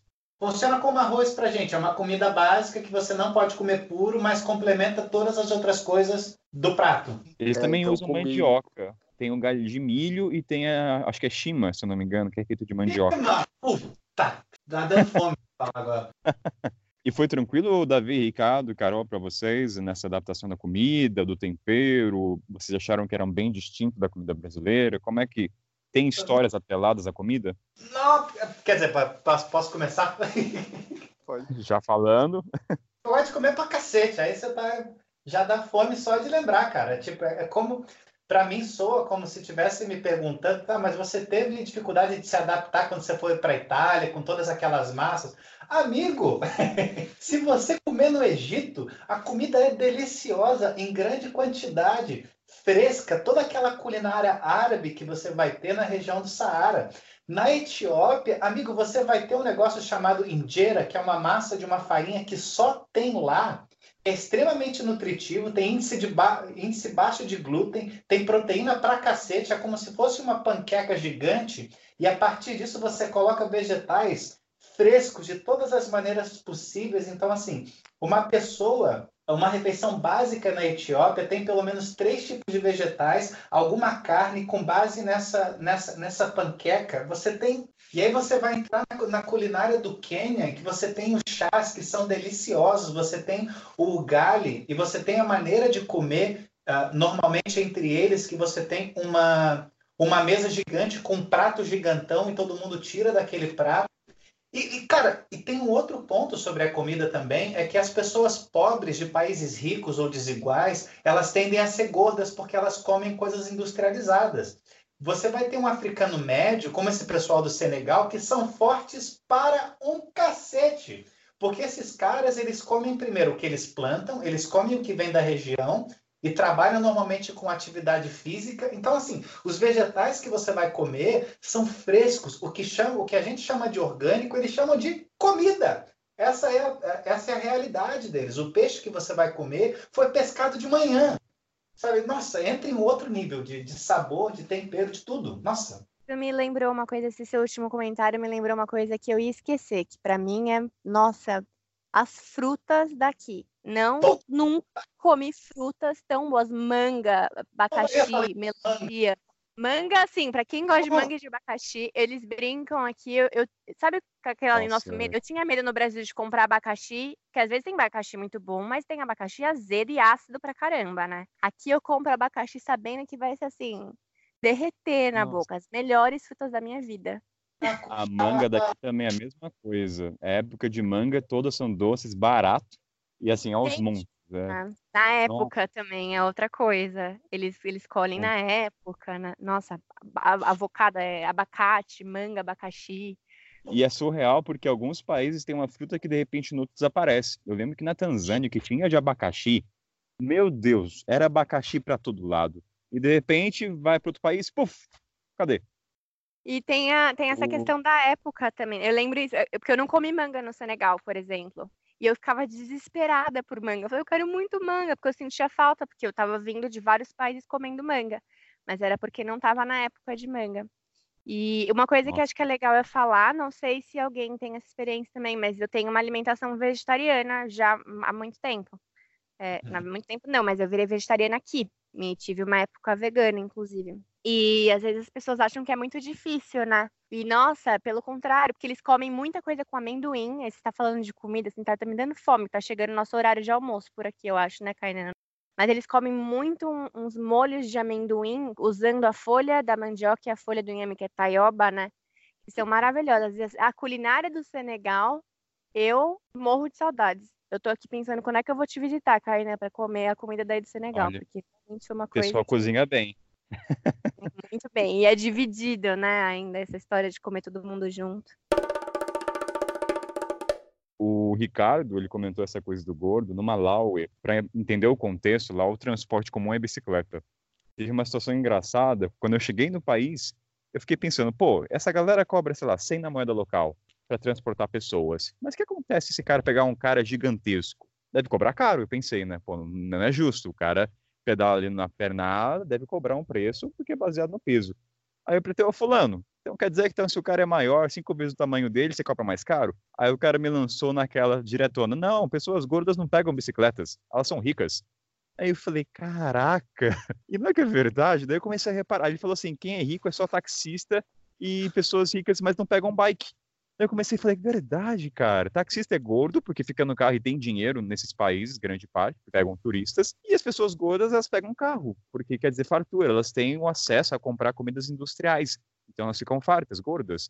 E falei, olha só que curioso a relação que o, o, o cara da bicicleta me falou. Pessoas gordas não pegam bicicleta porque elas são ricas, diferente em outros países. No nosso caso é o contrário. Entende? A, a, pessoa, a pessoa mais magra é a pessoa que vai ter tempo para fazer atividade física, vai ter uma alimentação ba balanceada, com orgânico, assim. É porque assim, cara, no meu caso, por exemplo, na minha alimentação, como eu venho de uma, de uma família que não é, não é rica, assim, a alimentação quando a gente estava sem dinheiro, cara, compra salsicha, compra nugget, compra traquinas. É sempre o mais industrializado que é o que engorda. A, inverte a ótica. Eu almoço com dois reais aqui. Só para compartilhar isso também. Comida boa e muita comida.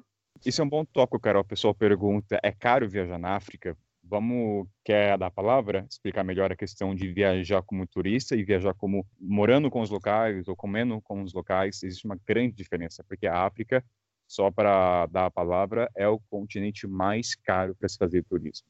Eu acho que isso vem muito porque eu vejo em alguns lugares está desenvolvendo até essa cultura de hostel, né, nas principais capitais, nos países onde tem mais turismo, mas ainda é muito pouco comparado com Europa, Sudeste Asiático e América Latina. Então, eu achei pouquíssimos lugares viajando por aqui, né, essa visão da África Ocidental, com essa questão de hostel, né, o conceito de hostel que a gente tem como viajante. Por outro lado, e não só essa questão do hostel, mas a questão do turismo realmente talvez não ser tão desenvolvido, então não tem tantos transportes coletivos do que a gente imagina, né? Como turistas, são grandes ônibus para cá, e eles são sim mais caros. Mas isso que eu estava falando de preço antes, né? Eu pago assim, ó, meu, meu dia a dia aqui, tá? Te falando, eu gasto dois reais por refeição, comendo um super prato cheio de coisa. Eu gasto três reais comprando uma fruta e eu gasto dois reais com transporte por dia, local, né? Isso não entre as cidades.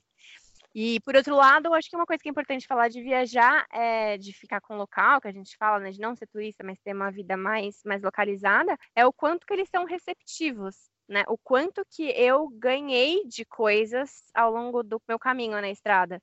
Tanto hospedagem quanto transporte, carona. Eu, eu nunca pedi carona, isso é uma coisa eu compartilhar. Eu nunca coloquei o dedo na estrada e pedi carona, mas eu já ganhei caronas finitas vezes, em moto, em carro, em caminhão, comida, as pessoas te convidarem para ir almoçar. E é quase que um insulto, né? Assim, a minha experiência, hoje em dia eu não recuso comida, assim. A minha expectativa era, eu como brasileira, eu pensava assim, ah, as pessoas estão me oferecendo oferecendo por educação, né? Eu vou negar. E eu percebi que não. Quando eu recusava essa ajuda, eu estava sendo, estava desrespeitando eles. Então. Aqui o pessoal oferece porque quer oferecer mesmo. Não é uma educação. É, a gente tem essa mentalidade, né? De que assim, a gente no Brasil a gente oferece esperando que vão falar não. É, Aqui as é pessoas oferecem esperando que vão falar sim. E é difícil a gente entender que falar não que é o, o não educado, né?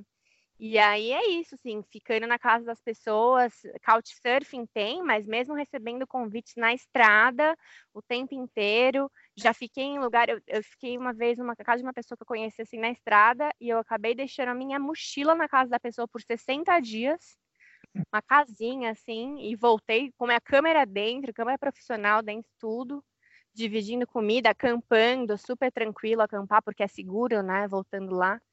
Então, para mim, a minha experiência é. O que eu achei que eu fosse gastar em um ano de viagem, eu ainda não gastei em três. É, então, eu acho que depende muito como você viaja, né? Porque o turismo mais tradicional ele tá precificado principalmente para gringo que tem muito dinheiro. Então, é hotel chique, é passeio de safari, tudo isso é muito caro. Mas uhum. o custo de vida dos países é muito barato. Então, você comer, pegar o transporte local, no restaurante local, vai sair barato. Então, essa, as pessoas às vezes me perguntam: é caro viajar para a África? Nossa, depende muito. Pode ser muito barato, como pode ser muito caro. Cara, eu acho o seguinte: a vantagem que eu tenho na África é que pode ser barato ou não. O que eu não tenho indo para a Europa é caro ou muito caro. Entende? Se eu, se eu conseguir economizar, vai ser só muito caro. Na África, eu consigo ter essa opção de, de me adaptar e viver com muito pouco ou quase nada. Eu acho que eu fiquei a grande parte do tempo com 100 dólares por mês, porque a vida ela tende a ser muito menos monetarizada. As pessoas doam, as pessoas trocam. Uh, o relacionamento humano ele, ele tende a, a ocupar o primeiro posto com relação ao relacionamento financeiro. Então, assim, eu tenho muito mais qualidade, eu tenho mais coisas frescas, eu tenho mais amigos e mais relacionamentos humanos, mas por ser um relacionamento humano eu preciso me abrir. E a partir de, dessa abertura, amigo, até sem dinheiro, as pessoas podem. Eu, eu digo isso por uh, uh, de fato real mesmo, das pessoas pedirem dinheiro emprestado para comprar coisa para você, e ai de você se você disser que não. É. Sabe? Tem, tem caso, cara, eu lembro que em Zanzibar, assim que eu tinha chegado, eles faziam tipo um teste e pediam para você comprar uma cerveja. Você compra uma cerveja para mim? Tá. Aí você compra.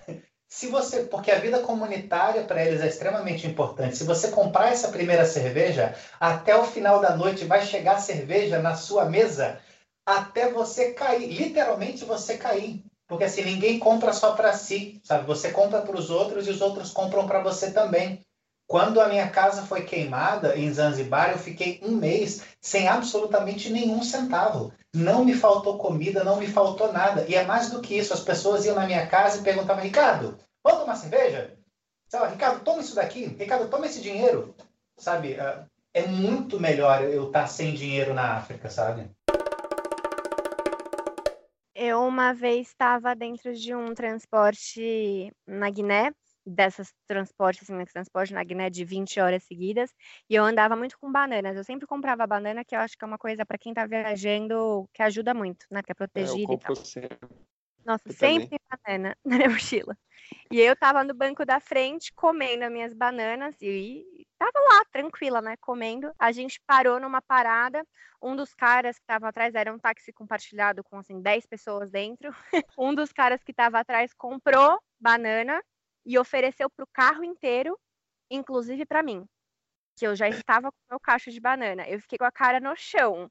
Né? Assim, Nossa, olha como que é. E ele ofereceu na maior assim, não, é para você, insistiu e me deu. Eu, eu tive que pegar a banana. Que é bem assim mesmo, é muito comunitário. Já aconteceu de estar numa van, algum país africano, eu tava com caixa de banana também, como todo mundo, e o cara pegou a banana e comeu. Assim, numa fome, deixa eu pegar. Nem perguntou, pegou uma banana e comeu, sabe? Como se nada tivesse acontecido. Isso aconteceu mais de uma vez. A vida comunitária é mais importante, cara. Então, assim, não existe o espaço do outro para dar tudo para você e meio que não existe o seu também. Então, tem que ser tudo aberto. Exatamente. Isso é perceptível quando você vai para esses lugares. Eu não tinha, a gente não vem de uma cultura comunitária. Pode só começar pelo prato, que já é individual. Então... Eu torna viajar por aqui. A gente tem esse estereótipo, né? Esse medo de que viajar é mais difícil por aqui, justamente pela falta de informação. O que pode ser. Se você depender de informação na internet, talvez você vai achar que seja mais difícil mesmo, né? Viajar, acho que pelo continente africano. É Mas para pessoas... mim é não, eu ia falar, é, pela internet soa difícil porque a gente só vai colocar os problemas. Ninguém vai falar lá um relato, ah, aconteceu tudo, deu tudo certo. Eles vão lá quando der alguma merda. Então, Exato. se você vê por essa perspectiva, você vai realmente achar, como qualquer parte do mundo, é difícil. Vai achar muito difícil, não vai achar é... informação. Às vezes não vai achar, não tem, por exemplo, não vai achar muita opção de hostel nos sites de hostels, né? Ou vai ter menos opção de couchsurfing. Mas por outro lado, viajando, fazendo essas conexões, para mim se tornou uma viagem muito fácil aqui. Uhum. Justamente porque o tempo inteiro todo mundo ajuda com tudo, todo mundo te leva. Já aconteceu várias vezes eu chegar na cidade, eu nunca sei onde eu vou me hospedar. E aí eu chego na cidade, eu desço, as pessoas me veem lá, a branca perdida, e aí vem e falam: Ah, você tá procurando se hospedar? Vem aqui, eu vou te mostrar. E aí me levam a pé mesmo. Todo tempo acontece isso, né? Eu acho que isso é muito legal de viajar aqui mesmo. Só que aí vou, vou trazer uma linha de raciocínio, que daí não sei se você concorda ou não a gente tem uma bagagem muito grande em viagem. Não sei se é para todo mundo conseguiria encontrar, porque não vou entrar no mérito da questão de ser branco aqui, que a gente pode falar no próximo episódio. Mas tem a questão de como você é carismática com as pessoas, o tratamento, você senta no chão para comer com eles ou não. São pequenos fatores que fazem que a pessoa tenha empatia por ti. É você aqui, no, em vez do bonjour, você saber como é que se fala bom dia em Wolof, que é o, o dialeto local, que traz uma outra conotação. Então o cara já te olha, pô, esse cara já sabe falar bom dia, obrigado no, no idioma local. Ele não fala bonjour, merci, au revoir. Então Sim. tem essas questões de bagagem que interferem de como as pessoas te tratam, tirando a questão da questão de ser branco. Então é assim, eu falo, é, a gente, eu falo por todos nós, eu acho, é fácil viajar na África, é cansativo emocionalmente, questão de ônibus, tudo, mas cria-se aquela dificuldade que não existe, não é tão, é só cansativo. Você vai ter que lidar com o tempo, tem o tempo, o poli-poli, para eu falei aqui a criada, mas para quem não entendeu, é um termo usado assim devagar e devagar se chega lá. Então, muito se fala poli-poli, poli-poli. Então, essa questão de encontrar depende também muito da sua experiência, de como você lida com as pessoas em seu torno. Tem o seu mérito. O Kainan. Pode falar, se... pode falar. Eu acho que uh, isso é uma, uma percepção minha. A melhor maneira de você absorver uh, uma viagem na África, assim, velho, relaxa, se abre e deixa a África te levar. E ela vai te levar, pode confiar, vai te levar para os melhores lugares, sensações, experiências possíveis, que você tem uma série de testes, como você tem uma, uma diferença muito grande, porque você é nitidamente, você nitidamente não é dali, o pessoal vai te oferecer um chá, alguma bebida, assim, cara, você não sabe o que, que é, bebe, não cheira, mostra, mostra surpresa, mostra entusiasmo, agradece, oferece alguma coisa sua, sabe? Quando te convidarem para qualquer coisa, vai e faz. Quando, fala, quando te falarem, olha, quer fazer isso? Vai. Não tem uma. Você não vai conseguir cruzar uma África sem ter um chamado para atividades e para experiências. Segue e vai dar bom. Eu vou contestar a sua frase. Mesmo que você seja levado e mesmo que você não queira, você vai ser levado. É impossível. Vai.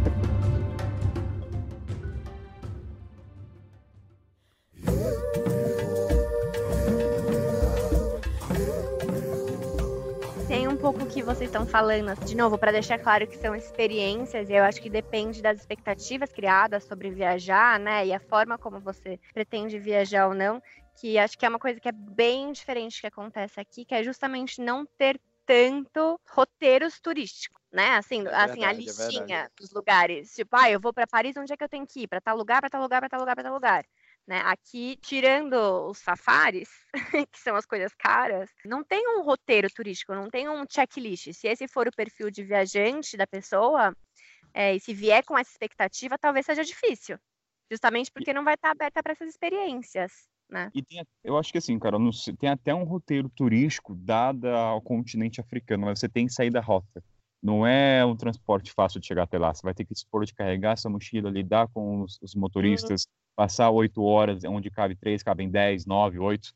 Então, Sim. qualquer mudança de rota, você tem que pensar duas vezes. Tem isso, né? Quando você está na França, na Europa, a locomoção se torna muito mais fácil. Então, se eu quero sair do ponto A para o ponto B, eu tenho que pensar onde é que eu vou ficar. Onde é, como é que é para pegar o transporte? A informação na internet é muito variável, cada hora muda, então você não tem informação concreta. Então, essas pequenas coisas mexem, aí que envolve a frase que até o Marcão me enche o saco, que é o desgaste emocional. É muito grande em terras africanas. Pequenas coisinhas. Ah, vamos Mas ali. é grande porque a gente está aqui há anos, né? Não há É. duas semanas. É, isso é uma coisa também que eu acho importante. Na África, você tem que ter tempo. O tempo aqui corre em outra dimensão. Tudo, o, o que você acha que no brasileiro, ah, chega lá no bar às seis, o pessoal chega às sete. Se- É melhor você já trabalhando isso, meu jovem, porque vai ser duas horas para mais. Mas então, eu acho que eu acho isso um negócio positivo. Não, é positivo. Eu não vejo como negativo quando você mora no continente. Se você tem um tempo limitado, ah, eu tenho duas semanas, aí. Porque você não vai conseguir se adaptar, Ricardo, falando do que eu acredito. Você tem, se você tem um tempo limitado, é uma limitação sua, não do lugar. Entende? Então, assim, é, tudo vai de como você se adapta com o tempo. Eu, eu lembro, por exemplo, quando eu ia no Cairo, eu marcava alguma coisa com os meus amigos às duas da tarde, eles iam chegar às quatro, pelo menos, eu sabendo disso, já ia com livro, ia num café ou ia trabalhando, e entre duas e quatro horas, um monte de gente ia me reconhecer, que é amigo de amigo, então, assim, quando esse cara chegasse às quatro, eu já estaria bêbado com cinco pessoas, dessas cinco eu só conhecia uma, e assim, e a gente vai para um, e cada um tem uma ideia diferente, a gente vai para um lugar que alguém improvisou ali, que alguém já estava indo, e quando dá sete, amigo, eu tô com pessoas maravilhosas que eu não conhecia, num lugar que eu não esperava, porque eu não me limitei com o tempo. Porra, isso é espetacular. É, isso até a gente pode falar que você não tem como projetar como as coisas vão caminhar na África. Dificilmente as coisas seguem planejadas. Eu falo por mim, creio que o Davi, Ricardo e Carol, mesma coisa. Você quer atravessar dia 8, acontece um fator externo e você muda totalmente a rota, até É país. verdade. Você queria ir para um brinco. país, ah, pô, eu vou para outro país hoje. O tempo inteiro, é assim. Você fala assim, "Ó, amanhã eu vou chegar em tal cidade. Não tem como saber isso. Se você vai chegar em tal cidade no dia seguinte. Tudo pode acontecer no caminho. E faz parte da magia de viajar aqui, na verdade. A principal questão é essa, assim, pega tudo o que você sabe, a tua visão de mundo, as tuas projeções e guarda no bolso e começa numa página em branco, porque assim, ou você vai se frustrar, porque não vai ser uma opção não viver o novo, sabe? A África é nova e isso é bom. Tem gente que viaja para viver o novo e não mais do mesmo. E para esses casos, a África é ideal. É, o, o, que tu tava falando, Kainan, é tipo assim, uma pessoa que tem de férias, né? Putz, tenho duas semanas de férias, e pra onde é que eu vou na África? É muito difícil pra uma pessoa dessa viajar. Vai dar. atrasa um dia do plano. Eu acho que para poder experienciar, ter uma boa experiência na África, eu acho que precisa de tempo, precisa de uns meses, precisa viajar com calma, que nem vocês falaram, deixar a África lhe levar, e aos poucos você vai se acostumando com o African Time. E... Ou então focar em um lugar, né? Assim, acho Ou, que ah, é verdade, é verdade. Tempo, escolhe um lugar e foca ali, porque às vezes a gente quer ir para.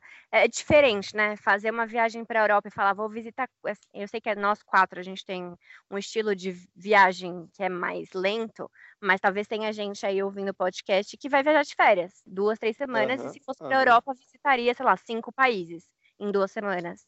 Não acho que seja possível fazer isso aqui. Possível talvez seja, mas não vai ver nada. Eu vou puxar uma pergunta então, porque já, a gente já deu duas horas de gravação, isso aqui vai pro ar, mas vamos lá. Para quem for vir para o continente africano e vai ficar uns dois, até um mês, pessoalmente, que país vocês mandariam essa pessoa? Eu mandaria para Suazilândia.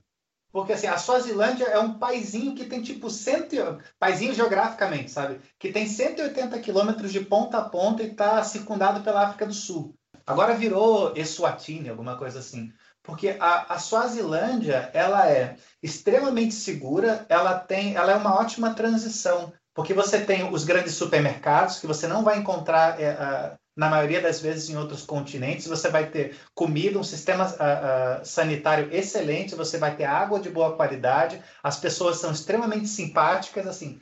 Então você não vai ter, você não vai ter que cagar num buraquinho, você não vai ter que dormir numa casa de palha, eles estão acostumados com o que você está esperando, só que por outro lado eles fazem isso com uma identidade própria, com um idioma próprio, com comidas próprias, com coisas que você só vai encontrar lá, com músicas, com cheiros, com natureza muito específica de lá. Então, assim, é uma ótima transição você começar dali e a partir do momento que você se acostuma, você vai adicionando outras camadas de africanidade ou de coisas distantes da tua vida ocidentalizada, sabe? Eu recomendaria o Quênia. O Quênia, cara, tem de tudo lá. E não é tão difícil, as coisas funcionam bem, digamos. Então, tem, por exemplo, você está na capital Nairobi, quer descer para o litoral, eu fui de trem, um trem muito bom, oito horas, cheguei em Mombasa, e aí fui em várias praias do litoral queniano que são lindas, tipo assim, que nem o Ricardo falou antes, a nível Caribe e tal, de lua de mel, incrível. E quem gosta de safari, tem o safari do Masai Mara, é meio caro, mas é incrível. Quem gosta de trilha, tem montanha, e todo mundo fala inglês. É, vários dos países a pessoa fala inglês, né? mas lá o inglês é tipo muito bom. É, eu acho que assim, não é tão difícil, você consegue experimentar uma África bem, bem africana e tem de tudo, de praia bonita para montanhas, a cidade grande, a safari e tal. É curioso ver como cada um indica um país diferente. Eu acho que todo mundo ia falar um em comum, mas vou deixar por último. Carol, qual que é o teu? Eu, eu queria ouvir o seu, eu estava curiosa com o seu. O meu, de longe, é a Etiópia. Mas eu parei para pensar, é porque, comparação com os outros países africanos, ele se destaca muito. Para quem for a primeira vez para o continente africano, qualquer um vai ser uma grande surpresa em questão cultural, tradição.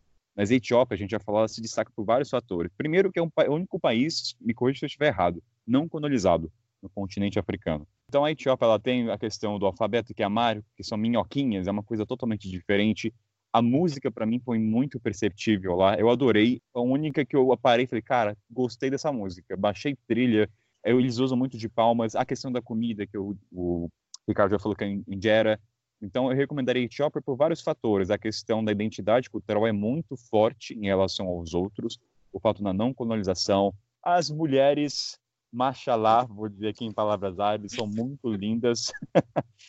tem várias opções de turismo. Tem tanto o deserto de sal, tem as igrejas de Lalibela, que é incrível, não tem como você ir para a Etiópia e não passar por lá, é uma coisa única. Uhum. Então, assim, é, é, difícil você falar qual é o preferido ou quem você mandaria. Como se você tivesse 10 filhos, 24 filhos e falar qual você prefere. É difícil. Mas de primeira viagem, eu acho que eu mandaria Etiópia também por causa dos aviões. Também são fáceis dentro do próprio país. Eles têm a própria empresa, então esses são, são vários fatores. Eu vi você tirando no aeroporto, por aeroporto. Tem voo direto, né? Tem voo é, direto. Falar, São Paulo direto do Brasil. É. é. Então seria a minha indicação. E a qual, qual o teu, Carol?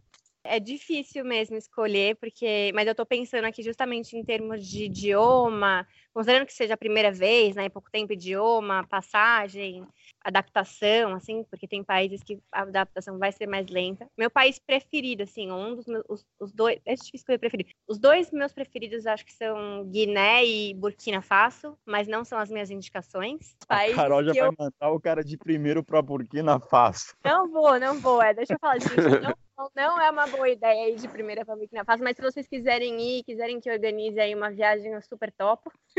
é, mas não, não é a minha indicação, mas é um dos meus países favoritos. Eu vou falar dos países que eu conheço, né? Porque talvez não seja realmente comparando com todos os outros as melhores opções, mas dos que eu conheço. Eu faria um combo sim, Gana e São Tomé e Príncipe. Carol, só pode é. um. Tem que mandar para um lugar. Não, o cara, tá es... o, cara, não, não, o cara tá escolhendo o mapa ele que eu vi da Carol. Carol, me fala um país. É um país, é um tiro. Não tem, não tem dois tiros. Tá, então. não, mas por que Gana? Porque acho que é a questão do idioma também, que é sempre uma pergunta que a gente recebe. É, para cá, para a África Ocidental, a maior parte dos países é, acaba sendo francês, o idioma colonial. Aqui é inglês e também tem muitas coisas diversas. Tem safari, safari super barato, que você paga 10 reais para fazer o safari aqui. Tem praias, tem cachoeira, tem questões culturais super fortíssimas, tem muita ligação com o Brasil. É, mas vem para Gana, mas não fique só na capital, não fique em Acre. Vai fazer os outros circuitos. Ficaria Gana. Eu quero dar mais uma dica de país, Kainan. Eu quero mudar minha pode resposta. Ir, pode ah. Ir. Carol, não, é o Jabá, não é o Jabá, é outra, é uma opção. Não, mas desde for opção, eu também vou falar do Sudão, vou falar da Mauritânia, vou ah, falar... também. eu quero dar só, só, mais uma, só mais. Ah, Carol, você tem que escolher. Vai, fala. Você tem um minuto para falar. Um minuto, vai. Eu vou dar esse privilégio para você, tá bom? Vai. Ai, obrigada pelo privilégio. Yes. Fechada. Vai lá, manda para reforçar meus privilégios, Kainan, tá bem? eu, eu, tenho que dar mais uma indicação aqui que é, é pouco falada, que é São Tomé e Príncipe. É um país que, na verdade, são duas ilhas. Eles falam português lá, tem comidas maravilhosas, tem praias paradisíacas, tem montanha, tem escalada. Então, eu queria deixar aí essa dica de São Tomé e Príncipe para quem talvez nunca tenha ouvido falar. São duas ilhas que ficam aqui no Golfo da Guiné, no Oceano Atlântico. E é um país incrível. É, viu? Não sou tão bravo assim, chato. Deixei você falar. E eu falei em um minuto.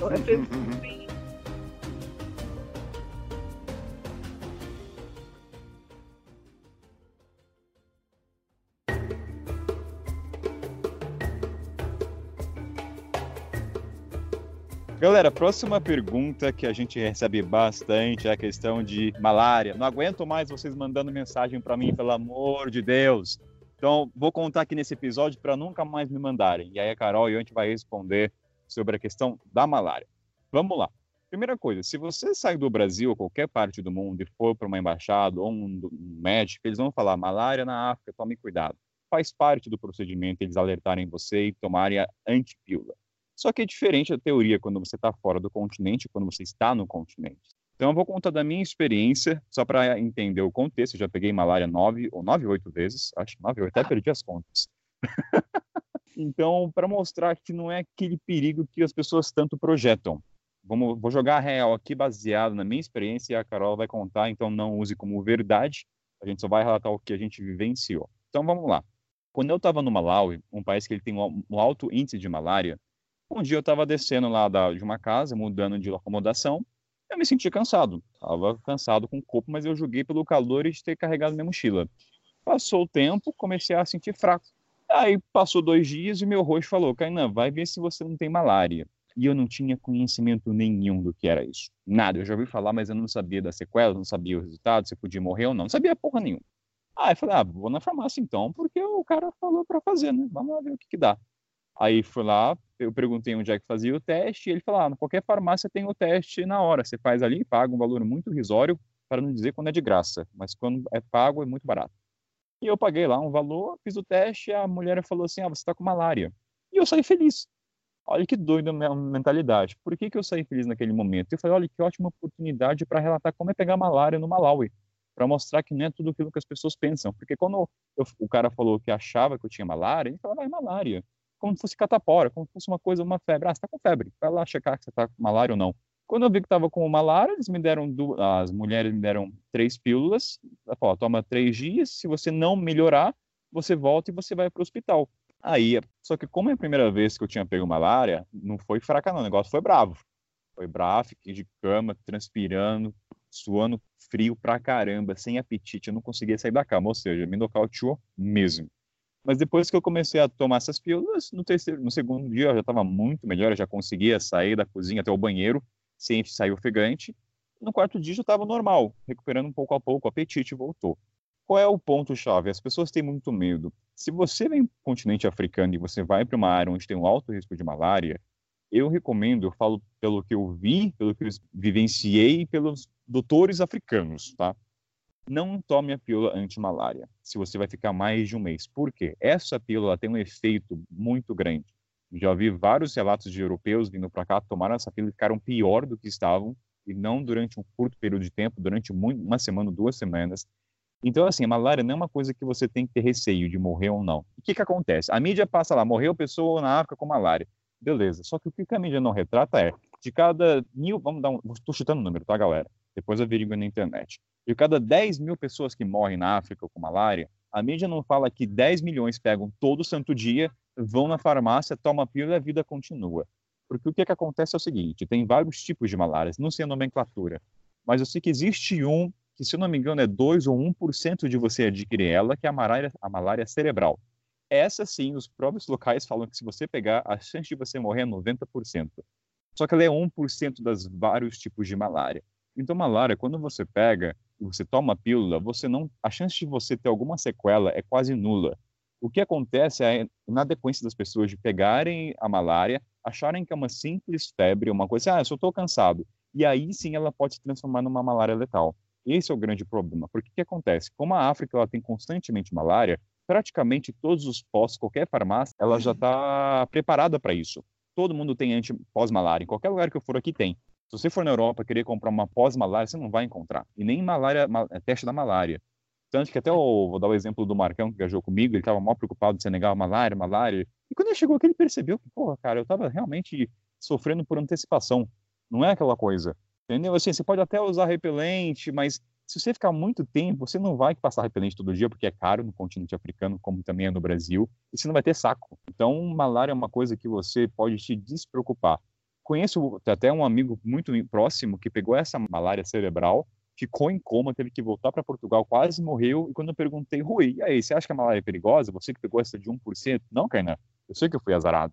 Então, assim, galera, não se esquente em relação à malária. Fala um cara que pegou oito, sete vezes e é super tranquilo. Não tô dizendo que é bom pegar, tá? Não vou entender, ah, Caína pegou malária. Tem um lado negativo que eu fico triste, que é que no Brasil, alguém, me, se houver algum doutor ouvindo aí, me corrija, mas eu não posso mais ser doador de sangue pro resto da minha vida. É a única coisa que o pessoal, eu falo, não se esquente em relação à malária. Se pegar, vai para uma farmácia, toma pílula, tá tudo bem.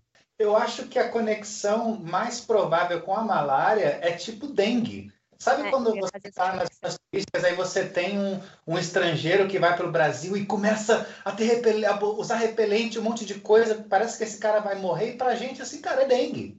Sabe, você está numa, numa conversa, e cadê fulano? Ih, fulano não pode trabalhar, porque está com dengue. Puxa, que pena. E vida que segue, troca o assunto. É a mesma coisa com malária lá, sabe? É, eu me sinto da mesma maneira, sabe? Eu, eu peguei dengue, eu peguei chikungunya e eu peguei malária. Dengue e chikungunya no Brasil, né? e malária aqui. E eu acho que, assim, isso se aplica a todos os temas que a gente falou. Eu acho que as pessoas, às vezes, deixam de vir para a África porque, ai, doença, ah, é perigoso, ah, é perigoso para a mulher viajar sozinha. E, cara, a gente é do Brasil, sabe? Eu acho que tem poucos países no mundo que sejam tão chatos para a mulher tão perigosos e violentos e que também têm doenças tropicais quanto o Brasil, né? Mas a gente esquece porque a gente está acostumado e viol... a gente está ali, né? A gente não tem essa sensação de violência. Mas eu, eu concordo com você, Kainé. Eu acho que, de novo, eu não sou especialista, não sou médica. Não Baseado na nossa experiência, deixar. É nossa experiência. é. A gente não está aqui para falar tome ou não tome o remédio, mas o Kainé não toma, eu não tomo. Nunca tomei. Não eu tomei. Eu não tomei também. Eu quero falar, o que é bom é sempre ter com você o pós-malária na carteira.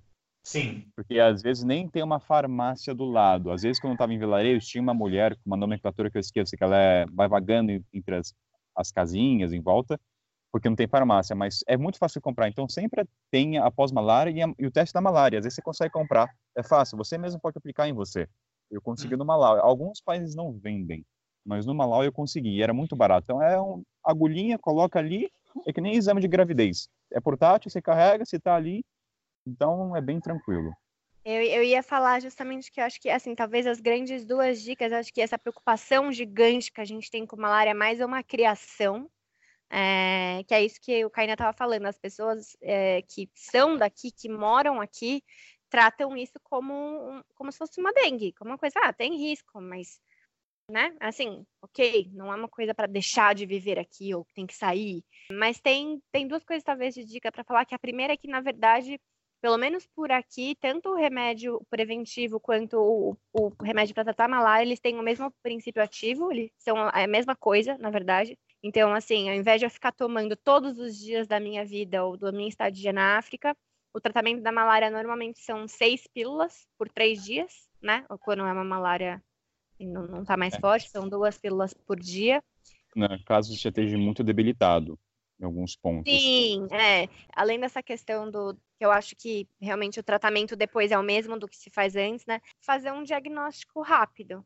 Né, eu acho que isso que talvez seja mais importante, assim, se você estiver sentindo qualquer coisa, você ir fazer o teste, que está disponível em todos os lugares. Se não tiver esse testezinho individual, tem na farmácia super barato, sai na hora, que acho que foi a experiência que o Davi estava comentando, que ele teve, né, de achar que está com uma febre, vai, faz o, o, exame. E é isso, eu tive também, então, só para falar minha experiência pessoal, eu, eu, fiquei dois anos sem nunca ter, depois, num período de menos de um ano, eu tive três vezes. Mas para mim, nenhuma das vezes foi, foi super difícil. Até eu brinco, eu também fiquei feliz. Mãe, te amo, tá? Mas ela, ela sempre fica brava com essa história de que eu fico feliz quando eu estou com malária, porque na verdade o tratamento da malária, para mim, no meu corpo, é super rápido. Eu normalmente, no segundo dia, no terceiro comprimido, eu já tô assim, que eu tô querendo botar a mochila nas costas e subir uma montanha. A malária eu já peguei, já, já nem tem efeito no meu corpo. Às vezes, eu, a última vez que eu peguei, eu falei, eu acho que eu estou com malária. Aí eu fui ver, ah, eu tô com malária. E eu tava andando, fazendo as coisas, fazendo tudo. Então, quanto mais eu peguei, mais eu fiquei imune. E às vezes é eu possível. fico com piriri, com alguma coisa, eu falo assim, nossa, eu queria que fosse malária, porque se fosse a malária, esse piriri, eu tomava o comprimido e ficava bom. se não for, eu vou ter que ficar lidando com isso. Então, por isso que eu falo que eu fico feliz se é malária, porque eu vou lá, trato e tá tudo bem. Se o mosquito te picar, Kainan, ele que fica doente.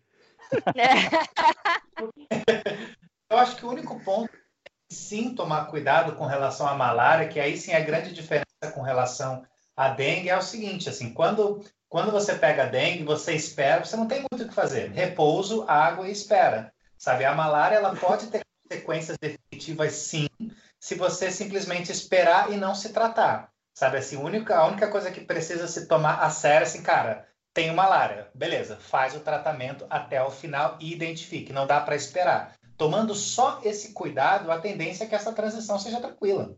Por isso que eu enfatizei Sim. de se tiver com algum sintoma, sentir alguma coisa, vai fazer o teste, por ver das dúvidas, né? Tem que fazer, assim, se não fizer, se não, se não tratar, a, a, consequência, a, a, chance de consequência definitiva é altíssima. E aí sim a malária é perigosa, quando não tem tratamento.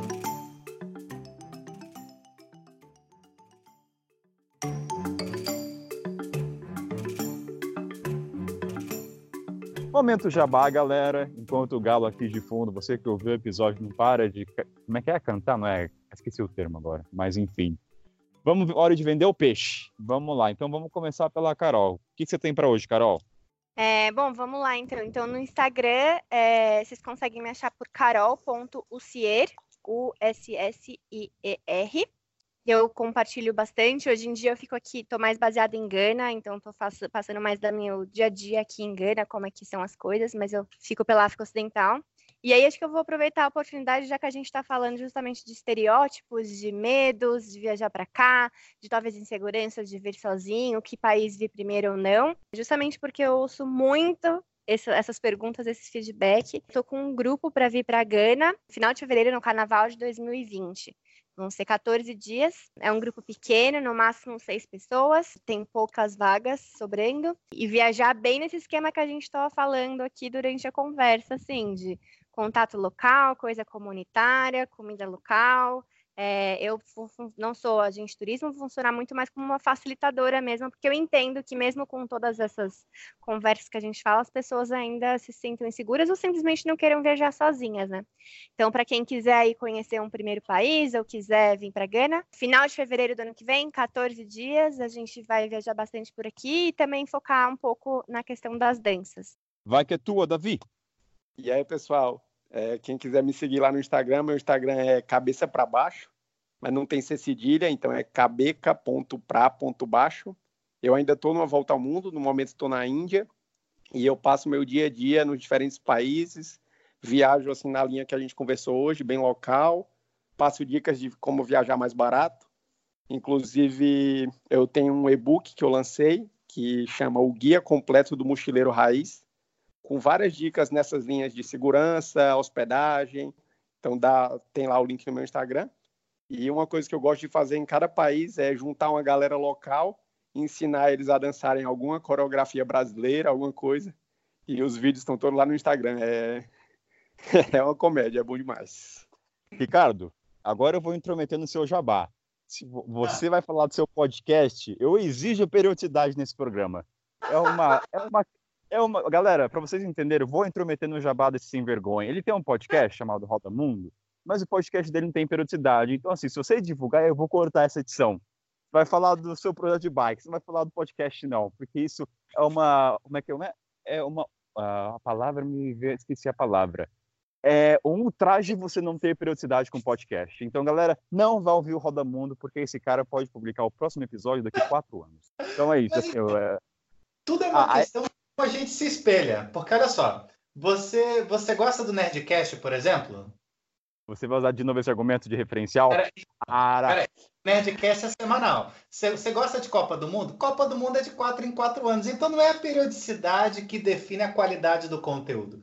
O que define a qualidade do conteúdo é a qualidade do conteúdo. Porra! Aí. Eu vou matar, eu vou matar esse, Ricardo, mas tudo bem. Ele ainda vai ser convidado. Mesmo por isso, mesmo metendo nessa absurdo de não periodicidade. Mas faz seu jabá aí, vai. Tive que intrometer. É uma indignação. então, cara, é, é... Então, tem o, todas as mídias sociais, elas sempre estão com o canal Bambu Trip, né? Com Bambu Trip com dois Os. Né? Então você vai dá para encontrar até os vídeos da África que são bem legais, são com edição profissional, estão no YouTube, tem o Instagram, tem tudo. E agora a gente está com esse podcast que tem periodicidade Copa do Mundal.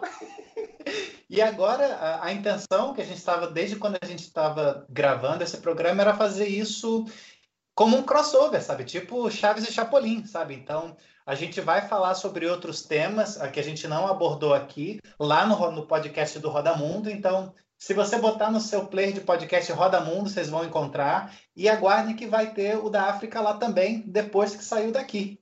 Seremos convidados? Pô, vai ser com a mesma galera. Boa, boa, boa. Muito bom. Isso aí, gostei. Botando pressão aqui agora no programa.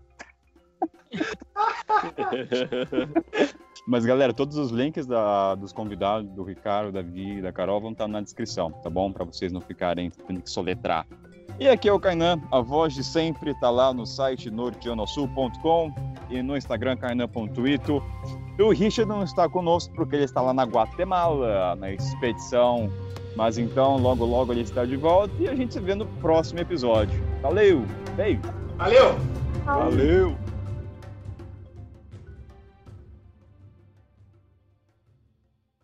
Se não tocar Hakuna Matata em algum momento, eu vou protestar, viu? Só para avisar.